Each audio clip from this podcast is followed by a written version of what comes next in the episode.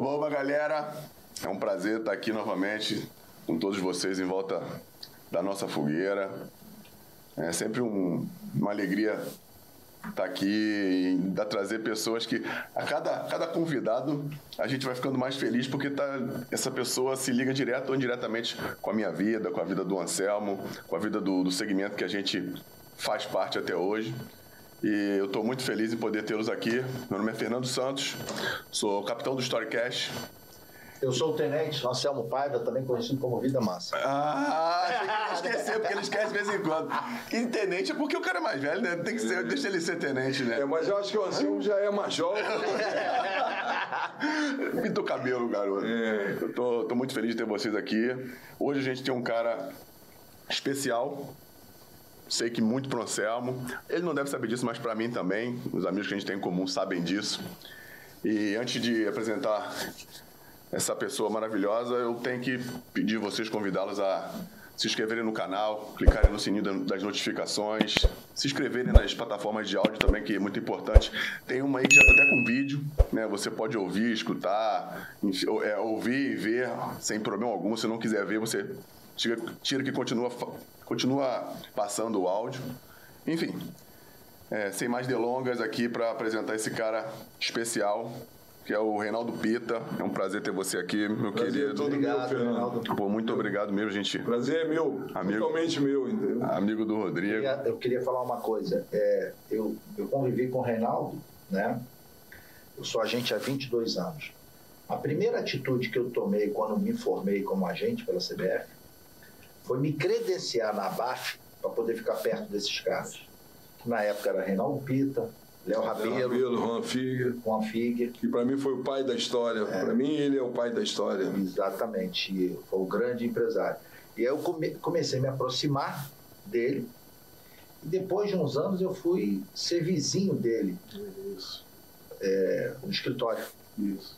E lá foi um aprendizado fantástico, além de tomar café dele todo dia, porque eu tinha um café italiano. E se ele conta aqui que todo, toda vez ia lá lá o teu café, pega tomar um café de graça, um cafezinho. É, tomar de graça café e, e aprender. O café ele, ele, ele, café. É, e aprender, é né?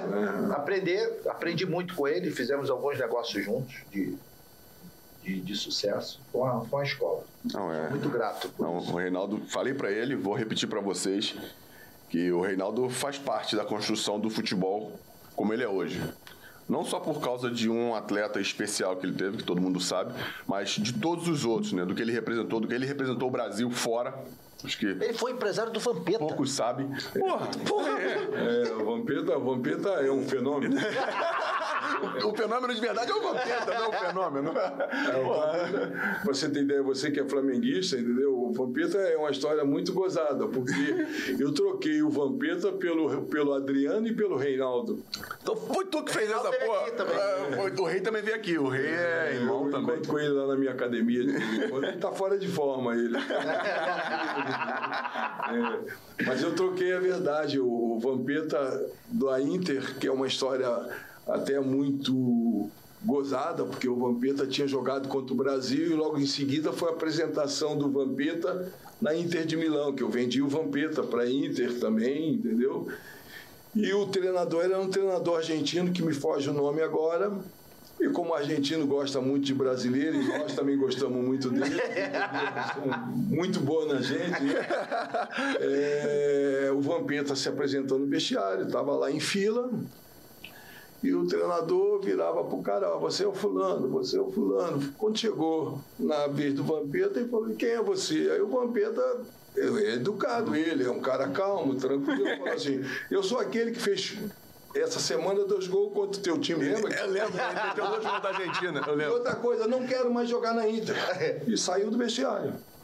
Aí a, a Inter sempre teve um, um presidente que para mim é uma pessoa assim maravilhosa, que foi quem acolheu o Ronaldo, acolheu o, o Gilberto, que eu também levei para a Inter, e depois acolheu o Vampeta.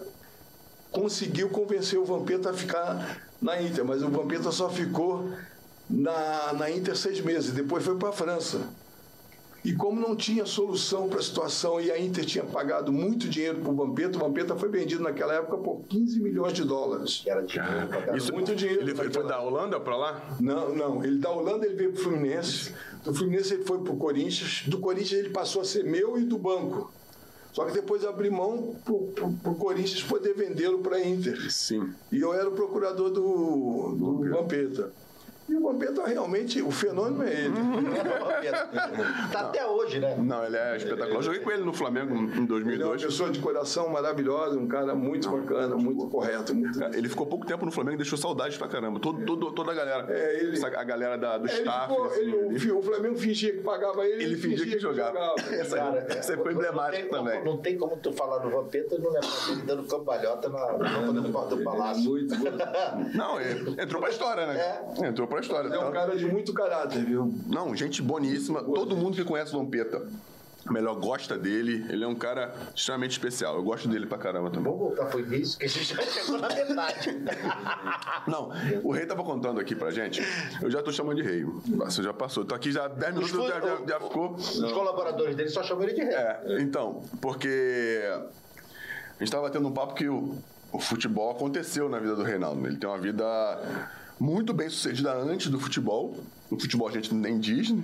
É, assim, se você conseguia contar só um pouquinho que você é natural do Rio, nas- nasceu... Nasci em Maria da Graça, assim de minha mãe, entendeu? É, depois fui crescendo. Eu morei no Jacarezinho, morei em Manguinhos. Depois a vida melhorou. E a gente foi crescendo devagarinho, estudei um pouquinho. Fiz até o quinto período de economia. Pô, mas não consegui me formar porque na época eu já era gerente de banco, depois tive uma empresa de câmbio. E quando eu tive uma empresa de câmbio, o futebol já existia na minha vida porque eu lidava com algumas pessoas que eu amo muito até hoje, que é Parreira, que é Lazzaroni, entendeu? O próprio Vanderlei de Xambu foi um cara que participou muito da minha vida e outros grandes treinadores e grandes amigos do futebol também. E eu, naquela época, achava que o futebol era uma coisa boa. Uma vez me pediram ajuda, eu fui, entrei no São Cristóvão, que a, a, a situação, se eu for contar, a gente vai ficar aqui dias, entendeu? mas tu tinha... Você falou um pouquinho, Tinha. tinha essa visão do Eu- futebol? Tu era... Tu foi um... que Uma coisa planejada. Não, foi planejada de acordo com o tempo. Com o que foi acontecendo, A cada né? dia foi acontecendo e eu vi que aquilo podia crescer. Como você tem uma empresa, você vende um produto, daqui a pouco você vende um outro, vende um outro. e eu fui uma pessoa que fui um felizardo. Eu acho que eu tive uma história boa de escolha, porque, na realidade, quem me fez me motivar para o futebol foi o Valber. O Ronaldo realmente foi o grande fenômeno que eu tive na minha vida, como tive outros maravilhosos jogadores, Felipe, Vampeta, Dejair, aliás, todos os jogadores que hoje Costa. Que todos os jogadores hoje que estão quase com a minha idade trabalharam comigo. Quase te pegando. Eles estão te pegando? Romário, Edmundo, eles estão me passando. É, então, o futebol foi tudo na minha vida porque eu acreditei no futebol, entendeu? E eu tive uma sorte muito grande de, um, num ano, pegar o Valber, que foi o primeiro jogador que. Primeiro o jogador O deu primeiro pro Valber. jogador foi o Valber. E como é que ele chegou até você? Conta assim um pouco. Como é que ele chegou? Não, o Valber foi uma coisa que foi quando eu entrei para São Cristóvão. Naquela época eu tinha um cunhado que chamava Rogério, que foi me visitar na minha casa me pedindo ajuda para São Cristóvão. Eu escutei a história dele toda, foi o Jair com ele, eu já conheci o Jairzinho, mas quem levou o Jair na minha casa foi o Rogério. E o irmão do Alfredo Sampaio, que era um diretor, um, Eu conheci ele. é, gente muito Fortão, boa, é, né? gordão, gente boa pra caramba, e um outro cara do São Cristóvão. Me pediram ajuda, se eu não queria patrocinar o São Cristóvão, eu disse que eu amava futebol, gostava muito de futebol, mas não tinha interesse, que eu tinha minha vida no mercado financeiro, bem estruturada, e eu tinha futuro naquilo que não queria, mas que eu iria ajudá-los. E me comprometi deles comprarem todo o material para aquele campeonato. Ajudei eles a Uniforme, né? comprar o uniforme e tudo, mas falei que não ia me envolver. Só que eles insistiram, jogaram a primeira partida, ganharam e foram lá. E me convidaram para ir no São Cristóvão. Quando eu cheguei no São Cristóvão, é, que eu passei por um bar que eu acredito que existe até hoje lá, quem estava tomando café num copo de geleia, Valbe e o Tino. O Tino foi um lateral direito do São Cristóvão, que também era muito bom jogador, foi para o Grêmio como lateral direito e morreu de câncer. Ah. Seis meses depois que ele foi para o Grêmio, ele teve infecção. sabe qual é o nome desse bar aí, Rei? Você estava, tava tomando. Não é bom falar, né? Dá uma moral pro bar. Não, eu, eu, Não, é dentro do clube. Ah, É dentro, do clube, mesmo? É dentro ah, do clube. ah, naquele barzinho dentro do clube, eu sei onde é. estava Sei onde é. tomando café ali. Sei, sei onde é. E eu falei assim, bom, eu vou fazer alguma coisa, entendeu? Mas não quero me envolver com futebol. Não era o meu negócio na época. E aí passei, vi o Val e o Tino tomando café e comendo pão mesmo. Lance- Pão na chapa? Pão na chapa. Não, ah, molhar o pão no, achado, é. molhar o pão É no, história, no, né? no, no café e morder. Cristóvão, É. do Flamengo. né? Aí eu vi aquilo, fui para a reunião. Acabou a reunião, falei assim: olha, eu vou continuar a não patrocinar, mas vou fazer o seguinte: eu vou fazer uma concentração aqui. Eles me mostraram o local que tinha, vocês remodelam a concentração, vamos fazer uma cozinha, eu vou dar comida pro que pessoal. você, é, é onde você, essa concentração fica ali É. no meio do campo, assim, do lado. É, do- atrás do bar, se eu não me engano, É, tem tipo acho que eu sei onde é. alguma coisa assim. E eu comecei a fazer esse trabalho. Isso foi em noven- 89, depois em 90. Em 90, eu coloquei uma pessoa que é a pessoa que eu mais confiei no futebol, para mim seria um grande treinador, e chegou a ser treinador, que é o Telmo Montani, que depois trabalhou comigo. É teu compadre, anos. né? É meu compadre, é É. trabalhou comigo muitos anos e, e eu tinha uma pessoa que justamente eu confiava que era o Telmo. Chamei o Telmo, "Ó, Telmo, eu queria que você administrasse isso para mim. Eu vou tentar ajudar o São Cristóvão, não vou patrocinar. Só que em 90 nós ajudamos, mas o São Cristóvão não subiu. Em 91 nós contratamos o Jairzinho como treinador, que foi o único clube que ele dirigiu no Rio de Janeiro, entendeu? Que tem uma polêmica grande, que ele sabe que, na realidade, aquilo foi uma infelicidade dele, que ele disse que descobriu o Ronaldo e ele sabe que é mentira, entendeu? Que ninguém descobriu o Ronaldo. Quem me indicou o Ronaldo chama Alfredo Sampaio, que hoje é presidente do Sindicato do Rio de Janeiro. E eu achava aquilo injusto, porque o Jair, como tinha um nome, naquela época, quem era o Reinaldo Pita? Como eu também não me sinto ninguém agora, entendeu? Ninguém é a maneira de se dizer, entendeu? De importância, entendeu? Eu colaborei com o futebol, eu tenho consciência disso. E aí, na época, nós chamamos o Jair e aquele ano o São Cristóvão subiu. Subiu um ano e desceu no outro. Porque na época quem era o presidente era o Cadona, que foi secretário de saúde, entendeu? Ele, na minha época que eu comecei no São Cristóvão a ajudar, ele era um médico. E ele fazia um sacrifício danado, ele ajudou muito São Cristóvão. Então minha vida no futebol começou isso num ano. Eu aí saí do São Cristóvão, não queria mais me envolver. O presidente do São Cristóvão é, falou para mim, "Ô, Reinaldo, você ajudou muito. Eu queria que se você quiser ficar com os 11 jogadores titulares, o que você quiser ficar, eu falei, não. Eu vou tentar alguma coisa, recuperar alguma coisa que eu coloquei aí, eu quero o Valber. Então, eu optei pelo Valber. foi o Telmo, né? O É. Telmo que falou, ó, vai no Valber, vai nesse... E eu, o primeiro clube que eu indiquei o Valber foi o Eurico Miranda, nosso querido Eurico Miranda, né? O, o, Valber, o Valber desses caras que jogavam era o melhor ali. Era o melhor. de- Era o melhor. Aí o Telmo O falou. Valber é um, é um cara de estatura pequena, né? Ele é baixo. Mas é que o pessoal, na realidade, o futebol é uma coisa muito bonita, mas as pessoas esquecem muito. Eu digo, esquece do Garrincha, eu digo, esquece até do Pelé, entendeu? Hoje lembram do menino da França, que realmente é um excelente jogador, mas o Brasil, principalmente, como é que a gente pode dizer que o Brasil ainda não faz. É o maior produtor. Não tem Claro como, que né? faz. Todo mundo. O que Claro falta é organização que parece que vai melhorar, porque está entrando dinheiro, então isso tudo A gente tem tende a melhorar. esperança sempre nisso daí. E como é que tu achou o Ronaldo? Como é que apareceu? O, o- Alfredo Sampaio te indicou? É, o Ronaldo. O Ronaldo Acho que ele estava no juvenil na época, Não, né? o Ronaldo, na realidade, Ronaldo foi para São Cristóvão, se eu não me engano, com 13 anos. O Alfredo Sampaio era jogador do profissional do São Cristóvão. E o Alfredo queria jogar na época na, na vaga do Valber. O cabeção a gente Mas não dá, né? não tem condição. Não, não dá. E ele era revoltado porque o Valber era titular e era o banco. E o Valber é garoto. O Valber é mais novo que ele, né? É. O o Valber é garoto, né? É, eu acho que eles são mais ou menos Mais ou menos mesma idade. é. É, Eu acho pô. que sim, não Tá. tem muita certeza. Alfredo. Alfredo tava, morou muito perto da praia. Alfredo maldizia. O Alfredo é uma pessoa, Gente é uma boa boa demais. pessoa, eu gosto muito dele, entendeu? Ele faz parte.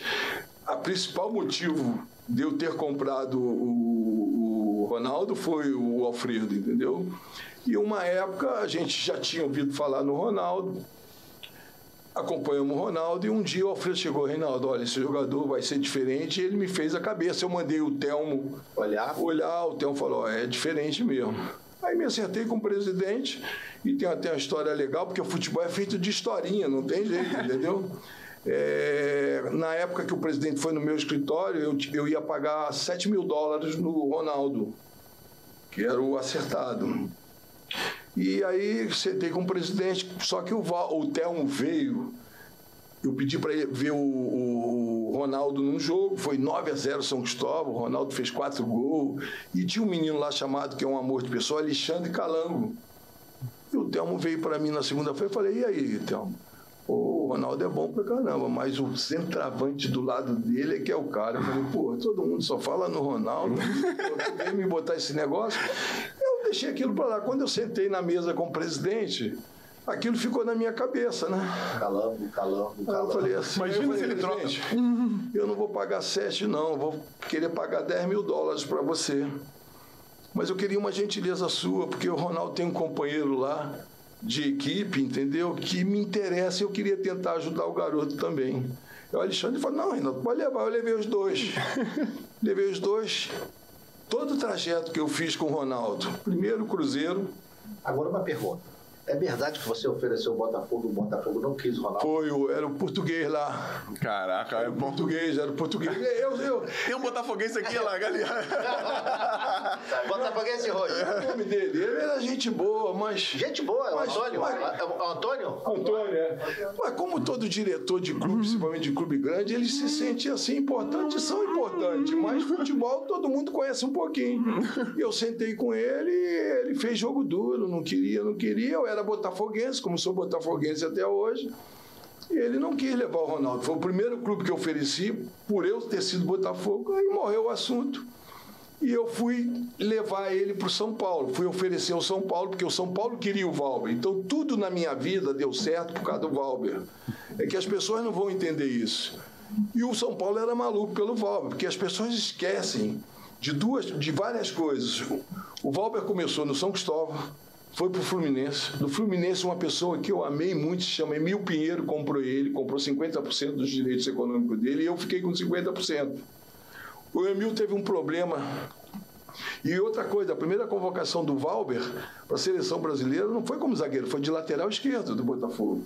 As pessoas esquecem tudo isso. Sendo, e sendo destro. É, e, e, o, Valber realmente foi um jogador diferente. É que a cabeça dele, eu sempre falei para ele na frente dele, e vou falar agora, a cabeça era muito pequena. Mas o que, que a gente vai fazer? É o futebol era imenso. E aí o que, que aconteceu? O São Paulo tinha, era maluco pelo Valber. Aí eu fui para uma reunião com o São Paulo, o Emil saiu do Botafogo e teve a dignidade de falar, Reinaldo, olha só, eu te procurei na época de comprar o Valber, eu te procuro agora na época que eu quero vender o Valber. E a primeira pessoa que eu vou oferecer é você. Eu falei, tá fechado. Você me paga o que eu te paguei? Pago. Fechamos o negócio. Só que eu tinha mais ou menos um encaminhamento para São Paulo. Fui para reunião com São Paulo. Cheguei lá no São Paulo, fui muito bem atendido pelo São Paulo. Fiz o um negócio com o São Paulo e fiz um pedido para o São Paulo. Olha só, eu tenho um jogador que se chama Ronaldo, que eu acho que vai ser um jogador diferenciado. E o pessoal que era diretor da, do Amador concordou comigo, ah, não, ele é diferente. E eu, naquela época, pedi 25 mil dólares, não sei se era dólares ou reais, juro que eu não lembro, para o São Paulo. E o São Paulo queria pagar 20. E eu achei que eu era um bom comerciante e não aceitei. Aí veio o Léo Rabelo com uma proposta do Cruzeiro para mim, que pagaria os 25, aí eu levei ele para o Cruzeiro. É, e o futebol é uma coisa muito doida, tem muita história bonita, entendeu? eu me considero, como você fala, lógico que a gente é vaidoso, entendeu? Lógico que eu tenho vaidade do que eu fiz, de algumas coisas que eu fiz boas. Por exemplo, tanto a torcida do Flamengo como a torcida do Vasco é, não entende uma coisa. Eu acho que eu fui responsável por muita coisa, tanto no Flamengo como no Vasco, na época que não tinha dinheiro. Porque quem tirou o Edmundo e vendeu para a Fiorentina fui eu. Depois o Pedrinho Vicençotti e o Eurico recompraram ele pelo dobro do que eu vendi, entendeu? Porque era jogador europeu já, né? E era, valia mais. Fica né? mais caro, fica mais caro. Fica mais caro, entendeu? E tem uma coisa muito boa. Quando o, o Edmundo estava no Flamengo, que o ataque do Flamengo era Edmundo, Romário e Sávio, é, o Plínio Serpa e o Kleber me pediram para tirar um dos três mas que o mais provável era o Eurico. Foi aí que o Isaías me apresentou o Eurico. Eu fui no almoço com o Eurico e me apaixonei pelo Eurico, é verdade. Entendeu? É, e aí, quando saí do almoço, eu saí convencido que aquilo que me falavam dele não era verdade, entendeu? e que ele era um cara que eu acho que eu podia me dar bem com ele em relação a negócio, negócio e, e crescer. E as pessoas poucas sabem. Quem comprou o Edmundo do Flamengo e levou para o Vasco fui eu. Quem tirou o Romário do Flamengo e levou para o Vasco fui eu. Tem uma estátua tua, então, lá no, no junto do. Então, eu acho que eu fiz algumas coisas boas pelos grandes jogadores que eles são e pelo futebol também, que o Romário, depois que eu levei ele pro Vasco, parou de jogar bola com quantos anos? E fez muito sucesso. 40. O Edmundo virou o jogador que virou, depois na volta com o Vasco ele fez muito mais sucesso do que o início dele, eu acho, entendeu? Não sei é, se eu tô... Um, fase... Foi o ano que ele foi artilheiro do brasileiro, que é. dizem que naquele ano ele foi o melhor jogador do mundo. É, ele foi muito bem. Dizem que naquele ano, se tivesse a eleição pro melhor do mundo. Balança a cabeça não, Botafoguense. Não é difícil do Ronaldo? Não. Complicado. Em 97. E, e, dizem, dizem, eu não sei. Tanto o Edmundo como o Romário foram jogadores insuperáveis também. Todos os dois foram grandes jogadores, cada um na sua época, embora os dois tenham sido da sua época. E essas comparações que a gente faz, o futebol é muito injusto porque todo mundo ainda fala do Pelé, que realmente eu acho que é imbatível, entendeu? Na minha maneira de ver. Não é porque talvez eu seja um cara da antiga e é conheci o futebol antigo, mas o Pelé realmente é imbatível. Mas já ninguém fala do Garrincha como devia falar, entendeu? E talvez tenha sido tão importante como o Pelé. Deu duas Copas do Mundo para o Brasil, mas as pessoas não lembram mais disso, entendeu? Lógico que vão lembrar do Romário, do Edmundo, do Ronaldo, entendeu? De alguns grandes jogadores que o Brasil tem ainda continua a produzir, né? E vai acontecer muita coisa boa ainda no futebol. Eu acredito muito no futebol. Para mim continua a ser, como eu falei há 30 anos atrás, que era a maior multinacional do mundo. E para mim é mesmo, entendeu? Porque nada promove o mundo em todos os sentidos, em alegria, infelizmente tem algumas brigas que são absurdas, que o, esporte não foi feito para isso, mas igual futebol eu acho que é difícil, entendeu? Pô, legal. Com emoção. Não, mesmo, move com emoção. Isso para quem está de fora assistindo e para quem está do lado de dentro, junto com a máquina, também tem emoção, mas também tem dinheiro, vaidade, um monte de coisa é. que mexe com isso. E tu tava falando agora pra gente, aí, do da, da das, né, da, de como você mexeu alguns pauzinhos aqui, mexeu as peças do tabuleiro para ajudar os clubes, ajudar os DJ, até financeiramente, que antigamente. É, eu, eu, me sinto, eu me sinto que eu trabalhei para os clubes. Eu sempre tive uma tese que hoje ela não é válida mais, entendeu?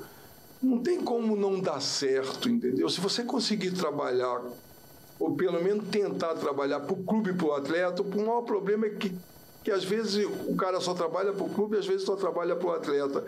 Isso é um conjunto de coisas que tem que tem que andar junto. Andar junto. Ele, ele fala isso. Acho que ele, ele deve ter aprendido com você. já ouvi. Mas, é, mas é, é matemático isso. É, eu já ouvi várias vezes os caras, assim, as pessoas falando, não, mas o clube. Não, o Anselmo é um cara que repete isso e eu também já aprendi com ele. Cara, mas o clube é a fonte. O clube é a vitrine. Se você arrebentar o clube, não vai ter mais. Como eu acho que o que vai acontecer agora é que talvez. É que cada um vê futebol de um jeito. É, atualizou, atualizou, mas é muito difícil você é, conviver com o futebol de antigamente e com o futebol de agora. São coisas muito diferentes por causa do lado financeiro. Agora vai acontecer uma coisa que eu acho fundamental, que é as grandes empresas comprando clubes que era talvez o que os grandes clubes tinham que fazer com os clubes pequenos no passado, para não acabar um bom sucesso, não acabar o São Cristóvão, não acabar o Olaria, porque esses foram os grandes produtores de grandes jogadores para os clubes grandes. São os captadores, eles que fazem lá e são, clubes, são clubes que fizeram bons trabalhos. Eu me lembro do, do Olaria de Afonsinho, de grandes jogadores que tiveram, que reuniu alguns jogadores maravilhosos, que o Olaria fez um grande campeonato, num campeonato carioca, e o que, que os clubes fizeram? A divisão era, sempre foi mal feita, entendeu? Era muito para quem tem muito e nada para quem tem nada. Eu acredito que se existisse todos os clubes, como existia o Canto do Rio, ninguém nem ouve falar, nem sabe que existiu. Madureira também. Uma Madureira tá remando aí, mas ainda está aí. O próprio Bangu rema, mas está aí. Pô, olha o time do Bangu, de Marinho, de, entendeu? Esses clubes sempre produziram grandes jogadores para um clube grande. E, e o, a mentalidade do, da, dos clubes grandes, os seus diretores, os seus presidentes, era tão arcaica, tão burra, que eles acabaram com os clubes pequenos, eles tinham que se alimentar. E agora o que, é estão fazendo? Está vindo os grandes endinheirados, vamos dizer assim, comprando os bons clubes. Você imagina um Vasco foi vendido futebol, mas foi vendido. O Botafogo. E vai ser assim com o Fluminense. Talvez o clube que tenha achado a, a, a, situação, porque é o clube que é, na realidade é um clube incomparável em termos de Brasil, embora em São Paulo tenha o Corinthians como, como torcida, é o Flamengo, que talvez não vá ter essa necessidade mas que talvez a maioria dos clubes, a não ser um Palmeiras, que tem um patrocinador, tem alguém botando dinheiro, porque nada funciona sem dinheiro. O Atlético Mineiro tem um grupo que, por sinal, o, o, que é o dono do banco, que é uma pessoa maravilhosa, como a pessoa que, do, do, do, do BMG, que é o presidente do banco, que é uma pessoa maravilhosa. Como, gosta de futebol. E, e o, o, que é o cara que acompanha ele no futebol até hoje, entendeu? Eu isso. acho. É o isso. Isso é uma, uma pessoa, gente muito boa, boa, entendeu? Eu não, eu não consigo lembrar, pode ser, né? Quando é que eu lembro de ter visto o Botafogo em quarto lugar do Campeonato Brasileiro? É, muito tempo.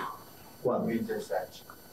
O Botafoguense sabe na hora. 2016. 2016. É, eu sou Tem quantos anos que a gente está falando isso? Seis, Seis anos. Seis anos. É, eu, sou, eu sou botafoguense. Né? Eu sou botafoguense. Eu sou botafoguense, mas eu acho que o Botafogo está em quarto lugar. Eu não estou diminuindo o trabalho que está sendo feito no Botafogo, não mas também não é uma verdade, entendeu? É, claro, é, um, tá, tá, muito precoce, está muito precoce. É como o Flamengo está lá quase na rabiola, na rabiola tá, entendeu? Tá, tá, muito, tá muito precoce, é, começou agora. É, é, muita vaidade também, entendeu? O Flamengo acha que já fez tudo e não vai ganhar a historinha com nome de jogador, não, porque tem muito jogador já no Flamengo que talvez não tivesse que estar ou talvez tivesse que ter uma outra motivação. Agora, Reinaldo, você pegou o fenômeno, né? Todo mundo falava que ele era bom porra, esse moleque é bom. Tá bom. Na tua, na, na, quando você pegou ele, você imaginava que ele era bom? Bom para quê? Para jogar no, no Corinthians? Ou, ou, você já conseguia imaginar que ele seria o melhor do mundo? Não, não, não. não. Era, era é, é bom para ser do Corinthians, do Flamengo, não, do Cruzeiro? Eu acho que quando eu comecei com futebol, a gente arranjava oportunidades para os jogadores que não tinham possibilidade para eles jogarem num clube melhor e, na nosso visual, achar que eles iam ser grandes jogadores, que sejam bons jogadores. Mas isso é como uma continuação do tempo. Eu não acredito que você vá olhar um menino, porque jogar bola todo brasileiro joga. Qualquer garoto. Eu não jogo, só para dizer, eu não jogo. Você não, pode, não sabe fazer cinco embaixadinhas. Eu não, dá pra, eu, eu não tenho capacidade de ser gandula. É? todo, to, todo, todo brasileiro joga futebol, a verdade é essa. Uhum. Todo mundo sabe, todo garoto sabe jogar bola. O problema é achar o diferenciado. E o diferenciado vai com o tempo, vai com a consequência, porque ele vai fazendo. Quantos grandes jogadores habilidosos você viu aí que não chegam? Você fala muito o, do, do, do Robson, né? É, o Robson pra mim era um monstro. Eu cheguei uma época que eu fiz almoço levando parreira para dar conselho ao Robson, que eu já não tinha mais condição. Levei o Lazarone, depois eu levei o Valber para dar conselho ao Robson. Então, eu era imaginativo. Levou o Valber para dar conselho ao Robson. o último. E se eu tivesse filmado aquele almoço, eu, Robson e Valber, eu nunca mais trabalhava na minha vida. Eu ia ser bater todos os recordes de internet aí, eu imagino, cara. Que, que isso ia rodar o mundo inteiro, para quem gosta de futebol.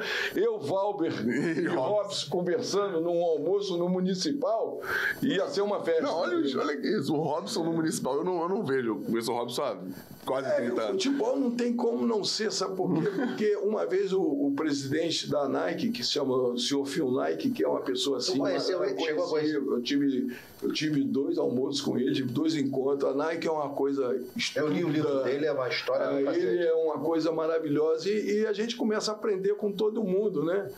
E quando nós fomos no primeiro encontro com o Filnac, que ele queria conhecer o Ronaldo, ele falou uma coisa para mim que ficou na minha vida para tudo, para você ver por que, que o cara é o dono da Nike, por que, que a Nike é o que é. Que ele falou assim, Reinaldo, a gente tem um jogador de basquete aqui que é o nosso fenômeno. Mas o basquete é jogado aqui nos Estados Unidos ele é o quinto esporte dos Estados Unidos, ele não é o primeiro. Tem outros esportes na frente dele, naquela época. Então você veja bem, só nos Estados Unidos o basquete tem essa importância que tem, porque os outros países que jogam, mas não jogam com a, com a clareza, com a dimensão, com, com a exploração. A qualidade também que eles têm. E a qualidade que eles têm. Imagina o Ronaldo, naquele dia que eu fui, 161 ou alguma coisa, se eu estou enganado, ou 141 ou 151 países, o principal esporte do mundo era o futebol. Ele pergunta para mim: o que, que você acha que dá para a gente fazer com o Ronaldo? com essa proporção toda. Então, o Ronaldo, o Ronaldo, o Ronaldo foi, que foi feito pela gente, entendeu? O Ronaldo, todo mundo acha que ele foi muito grande, mas ele podia ter sido muito maior. É coisa que são coisas de opiniões pessoais, entendeu? Ele tem a cabeça dele, nós temos a nossa. É, ele foi um garoto especial até 22, 23 anos. Depois ele seguiu a vida dele, entendeu? Nós tivemos um problema em 2003 que atrapalhou muito, que na realidade foi uma sacanagem e as pessoas envolvidas sabem disso. É, eu vou até falar um negócio: todos que estavam envolvidos naquela situação foram presos. Nós não tínhamos nada a ver, nós não fomos doleiros do Popenoduto. Mas o que, que, a gente vai fazer? Paciência. Vocês foram, vocês foram boi de piranha. Para puxar o. É, porque era muita gente forte, né? Todos eles estão em cana, entendeu? Então, Alguém ou morreu, ou, entendeu? O que, que a gente vai fazer? Se eles pegarem direitinho, se eles levantarem tudo direitinho, vão. Nós não fomos nenhum santo, entendeu? Mas aquilo ali foi uma coisa que foi absurda. Foi e o cara que fez isso se aposentou, está aposentado compulsoriamente, deve estar tá recebendo o dinheiro da onde a gente trabalha e paga ele, entendeu? É. Mas faz parte. Mas isso, é, isso foi um, um, um, obstáculo. É, não foi nenhum obstáculo, foi coisa da vida, entendeu? Eu não estou dizendo que eu sou um santo, que eu fiz tudo certo. Não, não, ninguém é. Mas. Ninguém é, ninguém é. Injustiça tem, mas a gente está feliz até hoje, entendeu? O futebol continua pra gente, que é o que mais importa pra gente, entendeu? Eu direcionei minha vida para futebol e agora eu tenho que ir até o final, não dá para desistir. Não, já tá, você já está tá trazendo o Rodrigo, teu filho, né? É, o Rodrigo está bem. Rodrigo, Absorveu é, todos os é, conhecimentos, todos os relacionamentos, é, né? Só é muito velho, né? ele é mais velho que você. Ele é mais velho que ele. Ó, a coisa mais engraçada era a discussão dos dois. Porque meu escritório era do lado, aí dava vontade de tomar café e ia pra lá. Aí eu olhava, Tatu, você tava lá. E ficava os dois brigando. ele reclamando que, o, que ele comprava calça, botava pra fazer Bahia. Ele lá fazendo Bahia na porra da calça lá. É, o Rodrigo Comprando vai... tênis, que ele gosta de tênis pra caralho. Hum, o Rodrigo vai levar uma vantagem que o Rodrigo. É, ter, ele, já, ele já pegou na frente, né? Não, e é um menino muito sério, entendeu? Eu acho até que sério demais, entendeu? Ele não se mexe nem para lá nem para cá, então faz parte, né? É, não, é muito... Mas eu acho que ele está num caminho bom e eu acho que ele vai ter muito sucesso ainda. Vai, vai, vai, pô. É, com, a, com, a, escola que teve, pô, tá doido? É impossível. Ô, ele, já começou no, ele já começou no ginásio.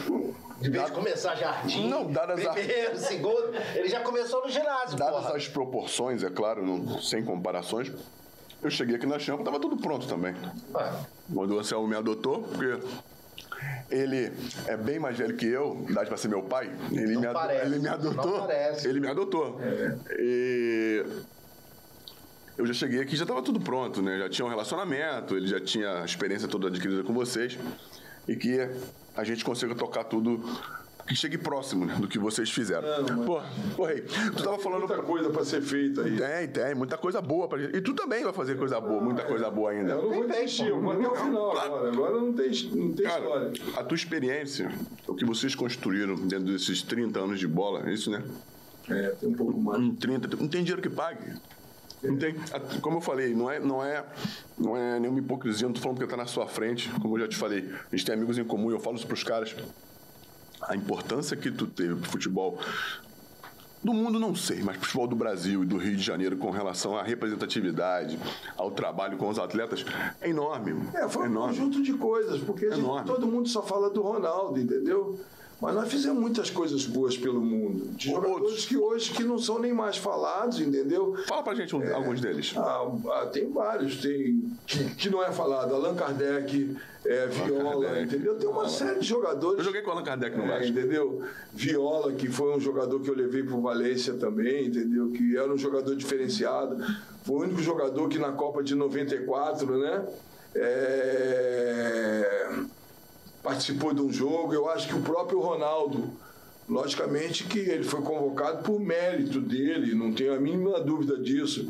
Mas eu acho que foi muito importante ele ser jogador nosso, entendeu? Na época, entendeu? Sim. Porque a gente dava bons exemplos, nós demos bons exemplos, entendeu? Eu ajudei muitos clubes, eu ajudei muito presidente de clube que ninguém nem soube, entendeu? O time todo do Vasco, por exemplo, de 97 até 2002, foi minha empresa que montou. O Flamengo eu ajudei muito, o Fluminense eu ajudei muito mas fazia parte do meu trabalho. Entendeu? Conta pra gente a história que você, você contou isso, que o na época do, do, do, ataque dos sonhos, que, é, que foi pedido para você é, ajudar. Não, isso foi uma coisa que foi uma coincidência. Eu tinha ido no, no Flamengo uma semana antes não, só para falar para a galera, Ataque dos Sonhos foi um ataque que o Flamengo fez em 96 ou 97? Não lembro, não. 96 o Flamengo foi campeão. 95 nós fomos campeão montando o time do Fluminense. Em 96 nós levamos praticamente todo, quase metade do time do Fluminense do Flamengo. Flamengo. Ailton, Márcio Costa, Márcio Costa. Acrobata, é, é, Dejaí, uma, uma série de jogadores que tinha no Fluminense. Nós fomos campeão pelo Fluminense em 95 e 96. Eu acho que a história do. Eu não me lembro que é, ano foi. Foi um ano que o Flamengo tinha um ataque dos chamado é, Ataque dos é, Sonhos. E era de verdade. Sávio, Romário e Edmundo. Era um, era um ataque de seleção. Aí aconteceu algumas coisas que o, o Rei vai contar pra gente. Não, não. É, foi uma coincidência, porque eu fui no Flamengo uma semana. Numa semana e o Plínio e o Kleber. É, 95. 95? 95. É o Plínio e o Kleber viraram para mim, Reinaldo, a gente está com um problema, a gente tem que tirar um dos três. E na realidade a gente preferia tirar o Edmundo. Eu falei, ó, é uma coisa difícil, mas vamos tentar. Coincidentemente, o Isaías Tinoco fez a aproximação minha com o Eurico na semana seguinte. Eles me chamaram para almoçar no Vasco. Nós fomos lá no Rio do Bacalhau de São Cristóvão, né? Ele tinha, ele tinha uma, uma, mesa cativa e, lá. E eu tinha uma impressão muito ruim do Eurico certo? Mas muito ruim mesmo. Mas no almoço com ele, eu confesso para vocês que eu me apaixonei por ele, entendeu? Achei que não era bem como as pessoas diziam. E saímos do almoço muito contente. No meio do caminho, eu falei para ele: Eu vou te dar um presente. Ele falou: Que presente? Eu falei: Olha só, você tem interesse em ter o Edmundo de volta? Ele tem. Então, o Edmundo é teu. não brinca, o Edmundo é teu. Eu tenho interesse no Flamengo, o Flamengo tem uma opção de tirar um dos três. Eu acho que o correto realmente é tirar o Edmundo e trazer ele para cá. Eu tinha uma situação formalizada com o Flamengo, e aí, na realidade, foi por isso que o Edmundo saiu do Flamengo, do ataque dos sonhos, e veio para o Vasco. E acabou. E, foi, e aí foi uma fase que ele atravessou também. Como o próprio Romário também, quem convenceu o Romário para ir para o Vasco fui eu. Porque eu sabia que o Flamengo não tinha mais interesse no Romário. Embora o Romário não tinha que ter saído, mas por critérios técnicos da diretoria, não do Romário, né? Que não dá para julgar o Romário como jogador, como pessoa, é uma pessoa que eu adoro, que é um, sempre foi corretíssimo comigo, sempre, tanto ele como Edmundo foram pessoas que todo mundo falavam que eram polêmicos, mas comigo nunca foi. Nós só nós não assinávamos, nós, só falávamos e resolvia o problema.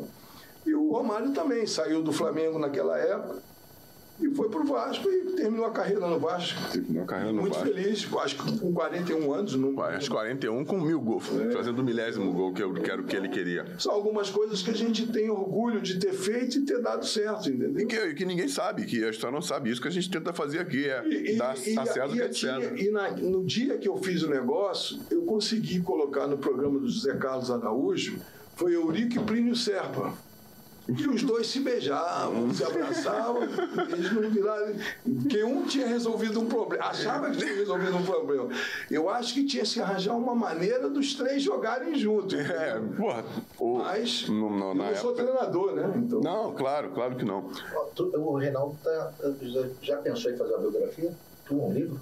Contando essas ah, histórias? eu tenho algumas histórias que todo mundo fala que eu tenho muita história, entendeu? Eu, eu, eu gosto de falar, entendeu? Eu falo muita besteira. fica, fica à vontade, fica à vontade. Mas, tá tudo Mas você tem, tem componentes suficientes para você fazer um, Acho que um não livro sou nem aí. eu, é o futebol que proporcionou isso. Sim, entendeu? mas você vivenciou isso tudo. É, mas a minha vida também, antes do futebol, é uma vida que eu considero para onde, da onde eu vim, das dificuldades que eu tive, e eu acho que eu fui muito abençoado, né? As coisas correram muito certo para mim, entendeu? Mas eu corri atrás. Agora não, agora a gurizada que está lá no escritório diz que eu não entendo porra nenhuma. eu concordo com eles. Mas, ô, Reinaldo, Eles já estão conseguindo gritar mais do que eu. Falando mais alto, né? mas acontece o seguinte, você tem uma história, você tem que falar assim, ó, tá aqui, ó, passa aqui, ó, faz isso aqui, ó, tem isso aqui, ó. Se você fizer isso aí, tu pode tirar onda. Por enquanto, por enquanto, né? É, mas é- essas comparações são comparações é, porque é como, na realidade, você veja bem, todo mundo fala agora de compra de clube, por que, que eu sempre faço questão de falar de uma pessoa que se foi e eu senti muito, que é o Juan Figue? Porque ele fez mestre. isso há 40 anos atrás, há 35 anos atrás. O Juan teve clube, o Juan teve tudo. O Juan, o Juan tinha uma visão, não era um brasileiro ele, ele era uruguaio, o Juan, se eu não me engano, entendeu? Então eu dei muita sorte, porque quando nós montamos a ABAF, é, tem até uma história muito gozada, que eu vou caguetar um cara que eu gosto muito dele Eu acho que eu sei quem que é. que eu, que eu nunca falei pra ninguém, mas eu sempre levei tudo assim, eu perdoo o cara, eu, eu quero matar o cara na hora, depois tá tudo certo, tá tudo bem. A vida, todo mundo vai ser comido pelo mesmo bichinho, vai pelo mesmo buraco, embora hoje eu sou a favor, não sou a favor do enterro, acho que tem que cremar, entendeu? Também. E eu tava falando uma história que até acabei esquecendo, entendeu? BAF. Da Você vai denunciar Ah, da Vai caguetar É, eu fui- nós fomos convidados, entendeu? Eu fui convidado pela, pela FIFA, que a FIFA ia, queria colocar alguns empresários credenciados no Brasil e escolheu três pessoas. Eu, o Juan Figue e o Léo Rabelo. Foi quando, só para explicar aqui, porque é o seguinte, antigamente você era agente FIFA, FIFA, é. né? Você tinha um credenciamento na FIFA, É, a que você FIFA tinha, descredenciava. Você, você botava tinha- 200 mil, tinha que dar como garantia 200 mil, mil francos suíços. francos suíço, e fazia um, um currículo, um cadastro, fazia, não sei se na época fazia, fizemos uma prova, alguma coisa assim. E, e, pô, e- e eram poucos. é, e aquilo ali, aquilo ali era. Eu acho que tinha naquela época cinco ou seis no Brasil todo. Não, que tiveram depois. Os três primeiros foi eu, Juan Figue e Léo Rabelo. Sim. Só que por mérito, pô, eu vou reivindicar isso. Aí, aí a FIFA Uhum. foi e falou assim: ó, a gente está passando isso para as confederações, a partir de hoje elas. Não, mas foi muito Administra. depois isso, Anselmo. Nós ficamos com a gente FIFA, não sei se ficamos 5, 10 anos, que nós éramos a gente FIFA e não É. Eu sei sou se... da primeira turma que Eu- virou, É, não sei se era de três em três anos que eles mandavam uma carteira nova, ou como é que era. que era azulzinha, E né? aí eu vou fazer uma homenagem a uma pessoa que eu faço questão de sempre de falar, que é o Juan Figue, porque a vaidade sempre existe, mas essa pessoa é uma pessoa que eu amo também, gosto muito, que é o Léo Rabelo. E na realidade eu me reuni com o Léo, Léo, olha só, vai ter essas três carteiras, entendeu? E eu acho que o justo é do Zero. Juan Figue, número um, né, pô? Ele Falou, é, lógico, não tem problema. Aí, sei lá, uma semana, dez dias depois, chegaram as carteiras. Zero um era ele. Os caras trocaram, aí botaram eu como zero um. Eu avisar o Léo, porque carteira 01, eu amo muito o Léo. é. Tu sabe que você. Eu sou o 3, o Léo. Eu também. Você é o 3F, eu sou o 3 daqui. Tá aqui, né? Da- eu tirei a, a- Eu sou da primeira turma de agentes credenciados. Cara, e di- diante desse, de toda essa emoção nossa de ter o Reinaldo aqui, esqueci de falar dos nossos amigos, né? Da galera que tá junto com a gente aqui. Hoje, hoje eu vou trocar ordem, conteúdo visual do meu querido Patrick, que ele deve estar. sabe por quê? Porque ele trouxe o computador? Ah, vou dar uma moral pra ele, né? Pô, tu tem que amaciar a fera, né? Vou dar uma pegada nele depois. É, água preciosa, preciosa como ela é. Obrigado por estar conosco. Não é preciosa como a vida é, não? Preciosa como ela e a vida são. Meu, por isso que a gente tem que estar junto, cara. É, restaurante Aldeia, o único com açaí da Amazônia. Eu tô afim de ir lá no Aldeia tomar uma cervejinha, hein? Pô, eu vi lá um. Tava vendo no Instagram uma porçãozinha de mandioca, camarão, um monte de paradinha, né? Pô, com a cervejinha fica bom aquilo ali, hein? Tamo lá, Helder. Obrigado por estarem com a gente. Hey, tu tava falando. Sim, eu tinha minha colinha aqui, você já falou. Do Telmo. Qual a importância, a importância do Telmo em toda essa construção da, da, tua, da tua vida como agente, enfim, nessa descoberta de jogadores importantes? O Telmo é meu, meu parceiro desde os 15 anos, né? Eu não sei se eu tinha 14, ele tinha 15 ou se nós somos da mesma idade, eu digo que ele é um ano mais velho do que eu, briga, mas eu acho que ele é, entendeu? Então eu conheço o Telmo praticamente há 50 anos, pelo menos, entendeu? O Thelma, eu acho que ele deu seriedade para Gortin na época, para RP4. Caramba, Thelma... Gortin, Gortin, é, eu lembro, eu lembro. Tinha, tinha tudo da Gortin, é, tinha bolsa, é, tinha camisa. Era uma bolinha. Boné. É, uma, na, na Copa de 90, nós fizemos um patrocínio, nós levamos as esposas dos treinadores todas para Itália. E elas usaram o uniforme que até hoje a gente tem a filmagem da época da Passabra, que é a nossa empresa de turismo e câmbio na época. E o Telmo foi uma pessoa que, vamos dizer assim, organizou a, a, a GORT, a RP4 e a Chinef hoje administrativamente, entendeu? O Telmo, todos que o conhecem, sabem da seriedade dele e eu acho que ele sempre foi e continua sendo importante para a gente. Embora ele não se encontre mais no nosso convívio diário, é uma pessoa que a gente tem um respeito profundo por ele, porque ele é conhecedor de futebol, ele é aquele conhecedor técnico e teórico, mas as, as ideias do Telmo, é, poucas pessoas conseguem acompanhar, entendeu? A seriedade do Telmo, é, talvez o futebol vai ter essa seriedade agora virando empresa, porque quem está colocando esse dinheiro aí não vai querer brincadeira, que é coisa séria. E talvez o Telmo veio antes. O Telmo seria um cara para para agora. Para agora, entendeu? Esse, os investimentos da SAF. Ele era o tipo o capitão lá do, do coisa. Era o cara tipo o cara firme. É porque tem que ter um um, um pouco de cada coisa dentro de uma empresa do tamanho é, daquele estilo, né? Eu, eu, acho, o... eu acho que o Telmo eu convivi pouco assim, né? Mas escutei, eu, eu era garoto, eu acho, não sei da idade que eu tinha, não sei quando o Cláudio Coutinho morreu, entendeu? Eu lembro assim. Ele era um, ele era um cara do esporte, não era do futebol, mas a teoria dele, colocando dentro da prática, era uma coisa diferenciada, como também uma coisa que eu vou voltar a falar do cara que me trouxe para o futebol, que é o Valber. Que poucas pessoas conhecem. O Valber trabalhou com um dos treinadores que talvez tenha sido eu acho que eu considero que ele talvez esteja entre os três maiores treinadores do Brasil. Como eu tenho uma amizade e gosto de muito deles, eu não vou dizer quais são os três, entendeu? que eu fico em cima do muro. E o, o, o Valber trabalhou com uma pessoa chamada Tele Santana. E o Valber, pouca gente sabe disso. O Valber só não jogou no São Paulo, jogou mesmo efetivamente de goleiro. O Valber jogou de lateral direita, ponta esquerda do São Paulo. Entendeu? E, mas o Tele falava para mim, a última vez que eu fui pedir desculpa ao Tele, o Tele falou para mim, Reinaldo, olha só, quando eu boto o Valber em campo, eu não troco ele por dois barés, que o nego disse que joga muito, mas perto do Valber não joga nada. Mas fora do campo me dá uma Coca-Cola e leva ele. mas ele falava isso com espiritualidade. Claro, entendeu? claro, claro. E ele faleceu e eu sou uma pessoa que eu sou muito apaixonada pelo Tele Santana, que ele me ensinou muito, entendeu? Ele vivia vivia dentro do centro de treinamento. O que você falou naquele diálogo que nós tivemos, que você não via, o Tele vivia dentro de São Paulo 24 horas do dia. Ele se dedicou ao São Paulo, como muitos, como Parreira, como Lazzaroni, como Vanderlei. E hoje a gente vê uma coisa que eu acho injusto, entendeu?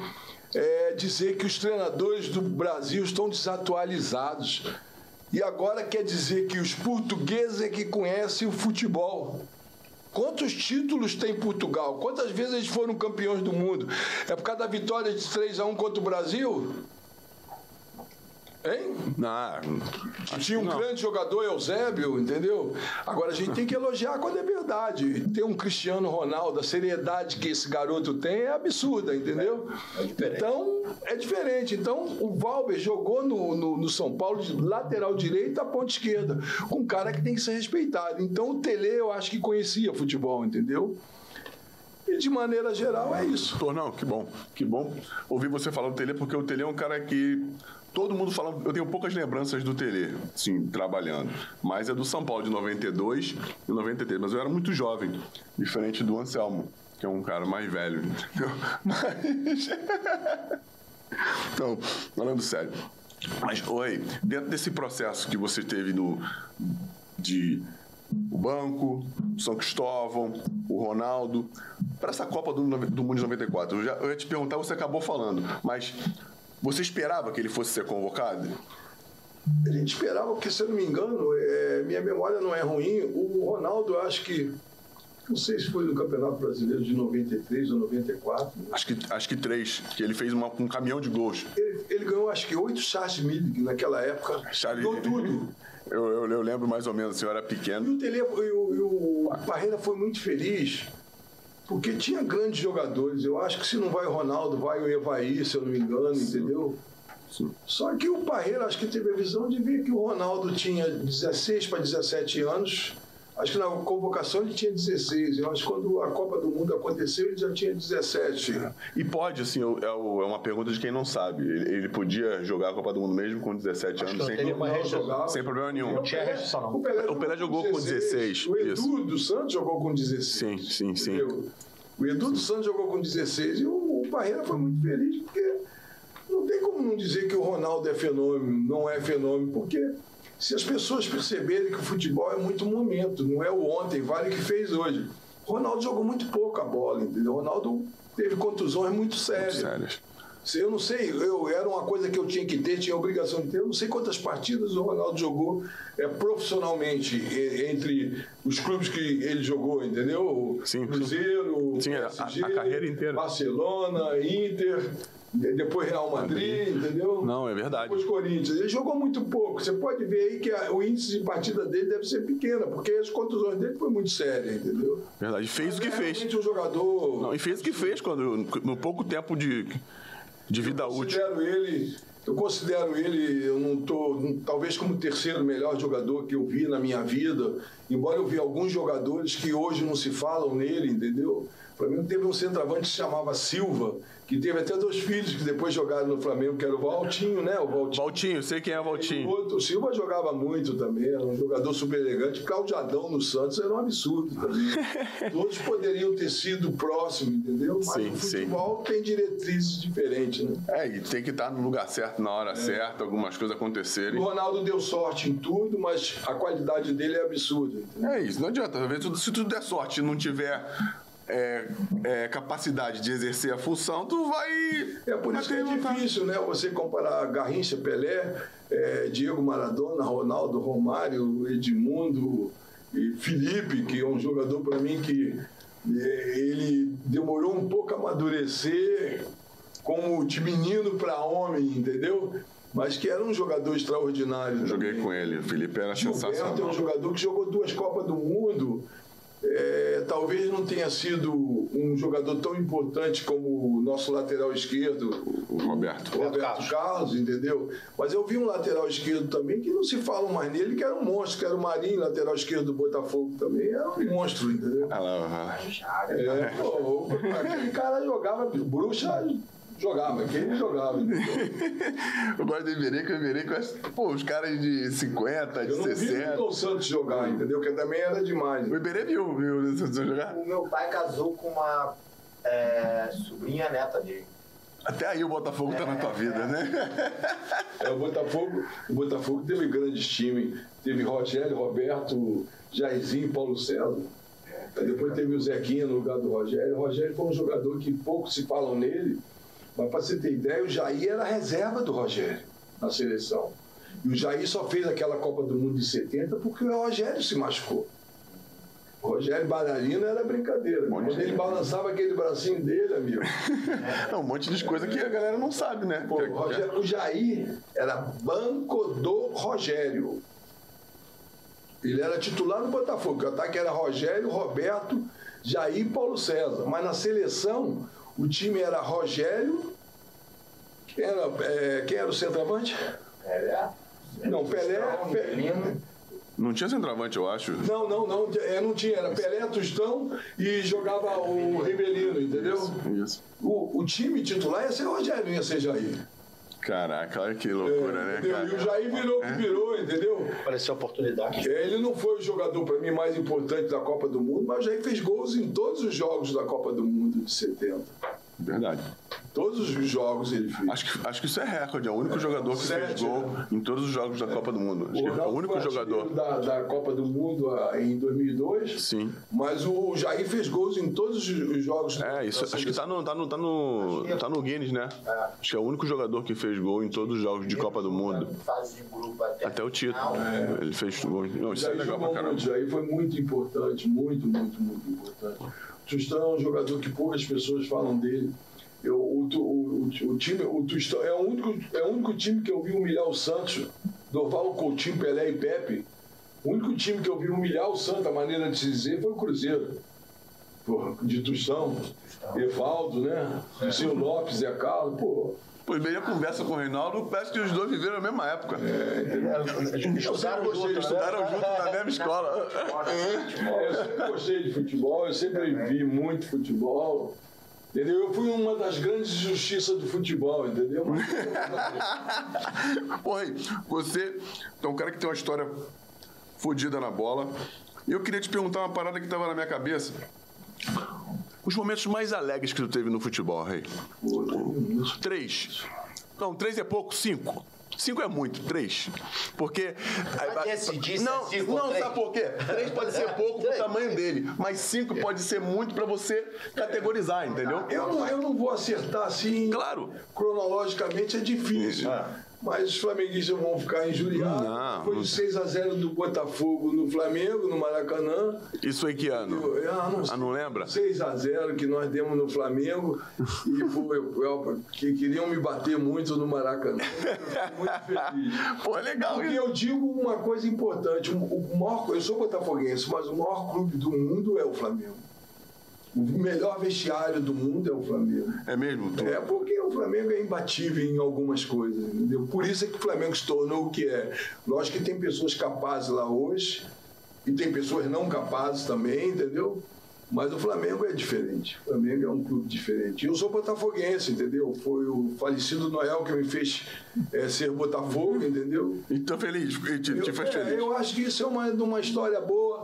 A Copa do Mundo, por exemplo, de, de, de 94, a Copa do Mundo de 2002, a descoberta do Val, a descoberta do Ronaldo, a descoberta do Felipe, do Gilberto. Não, e tudo isso, assim, o legal que a gente falou, de- eu, eu falei de você, mas tudo que você falou envolve futebol. Como você falou que o futebol é tua grande paixão desde É, moleque. não, é, é, sempre foi. Eu também fui uma pessoa que dei muita sorte também no mercado financeiro.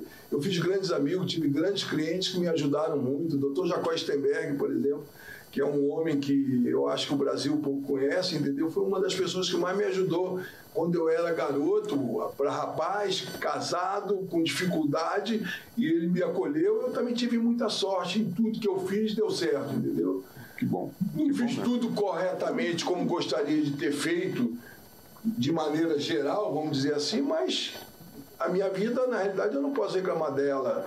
É, estudei o que deu para estudar, eu sempre fui o pior aluno da classe, entendeu? Dois. É, Tá no lugar, tá no lugar certo. e, e às vezes tem algumas injustiças no mundo, né? Porque você vê tanta gente que estudou aí, hoje não tem emprego. É verdade. Você vê que o cara se forma em engenheiro. Hoje eu tenho uma, uma engenheira que serve café no meu escritório. Mas, ô, Reinaldo, aí é, é- Isso aí eu acho que é. Vou botar assim, não estou falando que, é que seja culpa do ensino. O ensino, como ele é passado para as crianças hoje, é de uma maneira de você repetir. Ele não ensina a criança a refletir e fazer as perguntas certas. Você 3 vezes 3, 9. Mas ele não está sabendo por que, que é 9.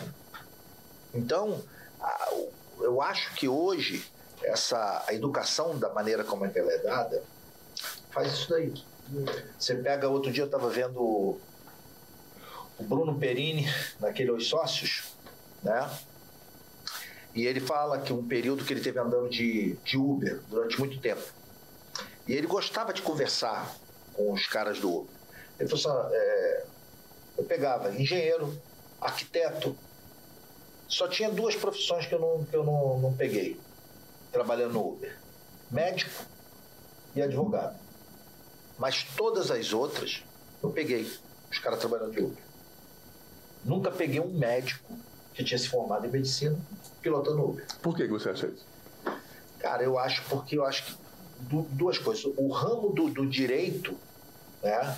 É, a, é, a, é, a, é, o ramo que tem maior leque de opção para você poder trabalhar. É o mais abrangente para você. Mais abrangente. Para você não, dentro do que. É, do mercado, do mercado é. E a medicina. Medicina hoje, se o cara quer trabalhar, você já sai da faculdade ganhando 5, 10 contos. Fácil. Só que você vai ter que trabalhar, tu vai ter que tirar plantão, tu vai ter que fazer essa porra toda. Existe uma carência. E aí ele volta para falar do, do, dos programadores, né? Sim. O Brasil tem um déficit hoje em torno de 800 mil programadores. E o programador, ele não tem necessidade de, de ser de, de formado, formado, em educação. É. Entendeu? É um então, o que, que é a inteligência, né? O que é a sabedoria? Você sai da faculdade com um acúmulo de conhecimento, mas é. sem sabedoria nenhuma. Não tem prática. Entendeu? Tu não tem, tu não sabe é, não reagir em cima de pressão. Você não tem a parte de relacionamento. Você mesmo estava falando durante o bate-papo lá. O maior patrimônio nosso como agente é o quê? Credibilidade e ciclo de relacionamento. É. E você falou aí agora do, do grande, uma pessoa que te ajudou muito, o quê?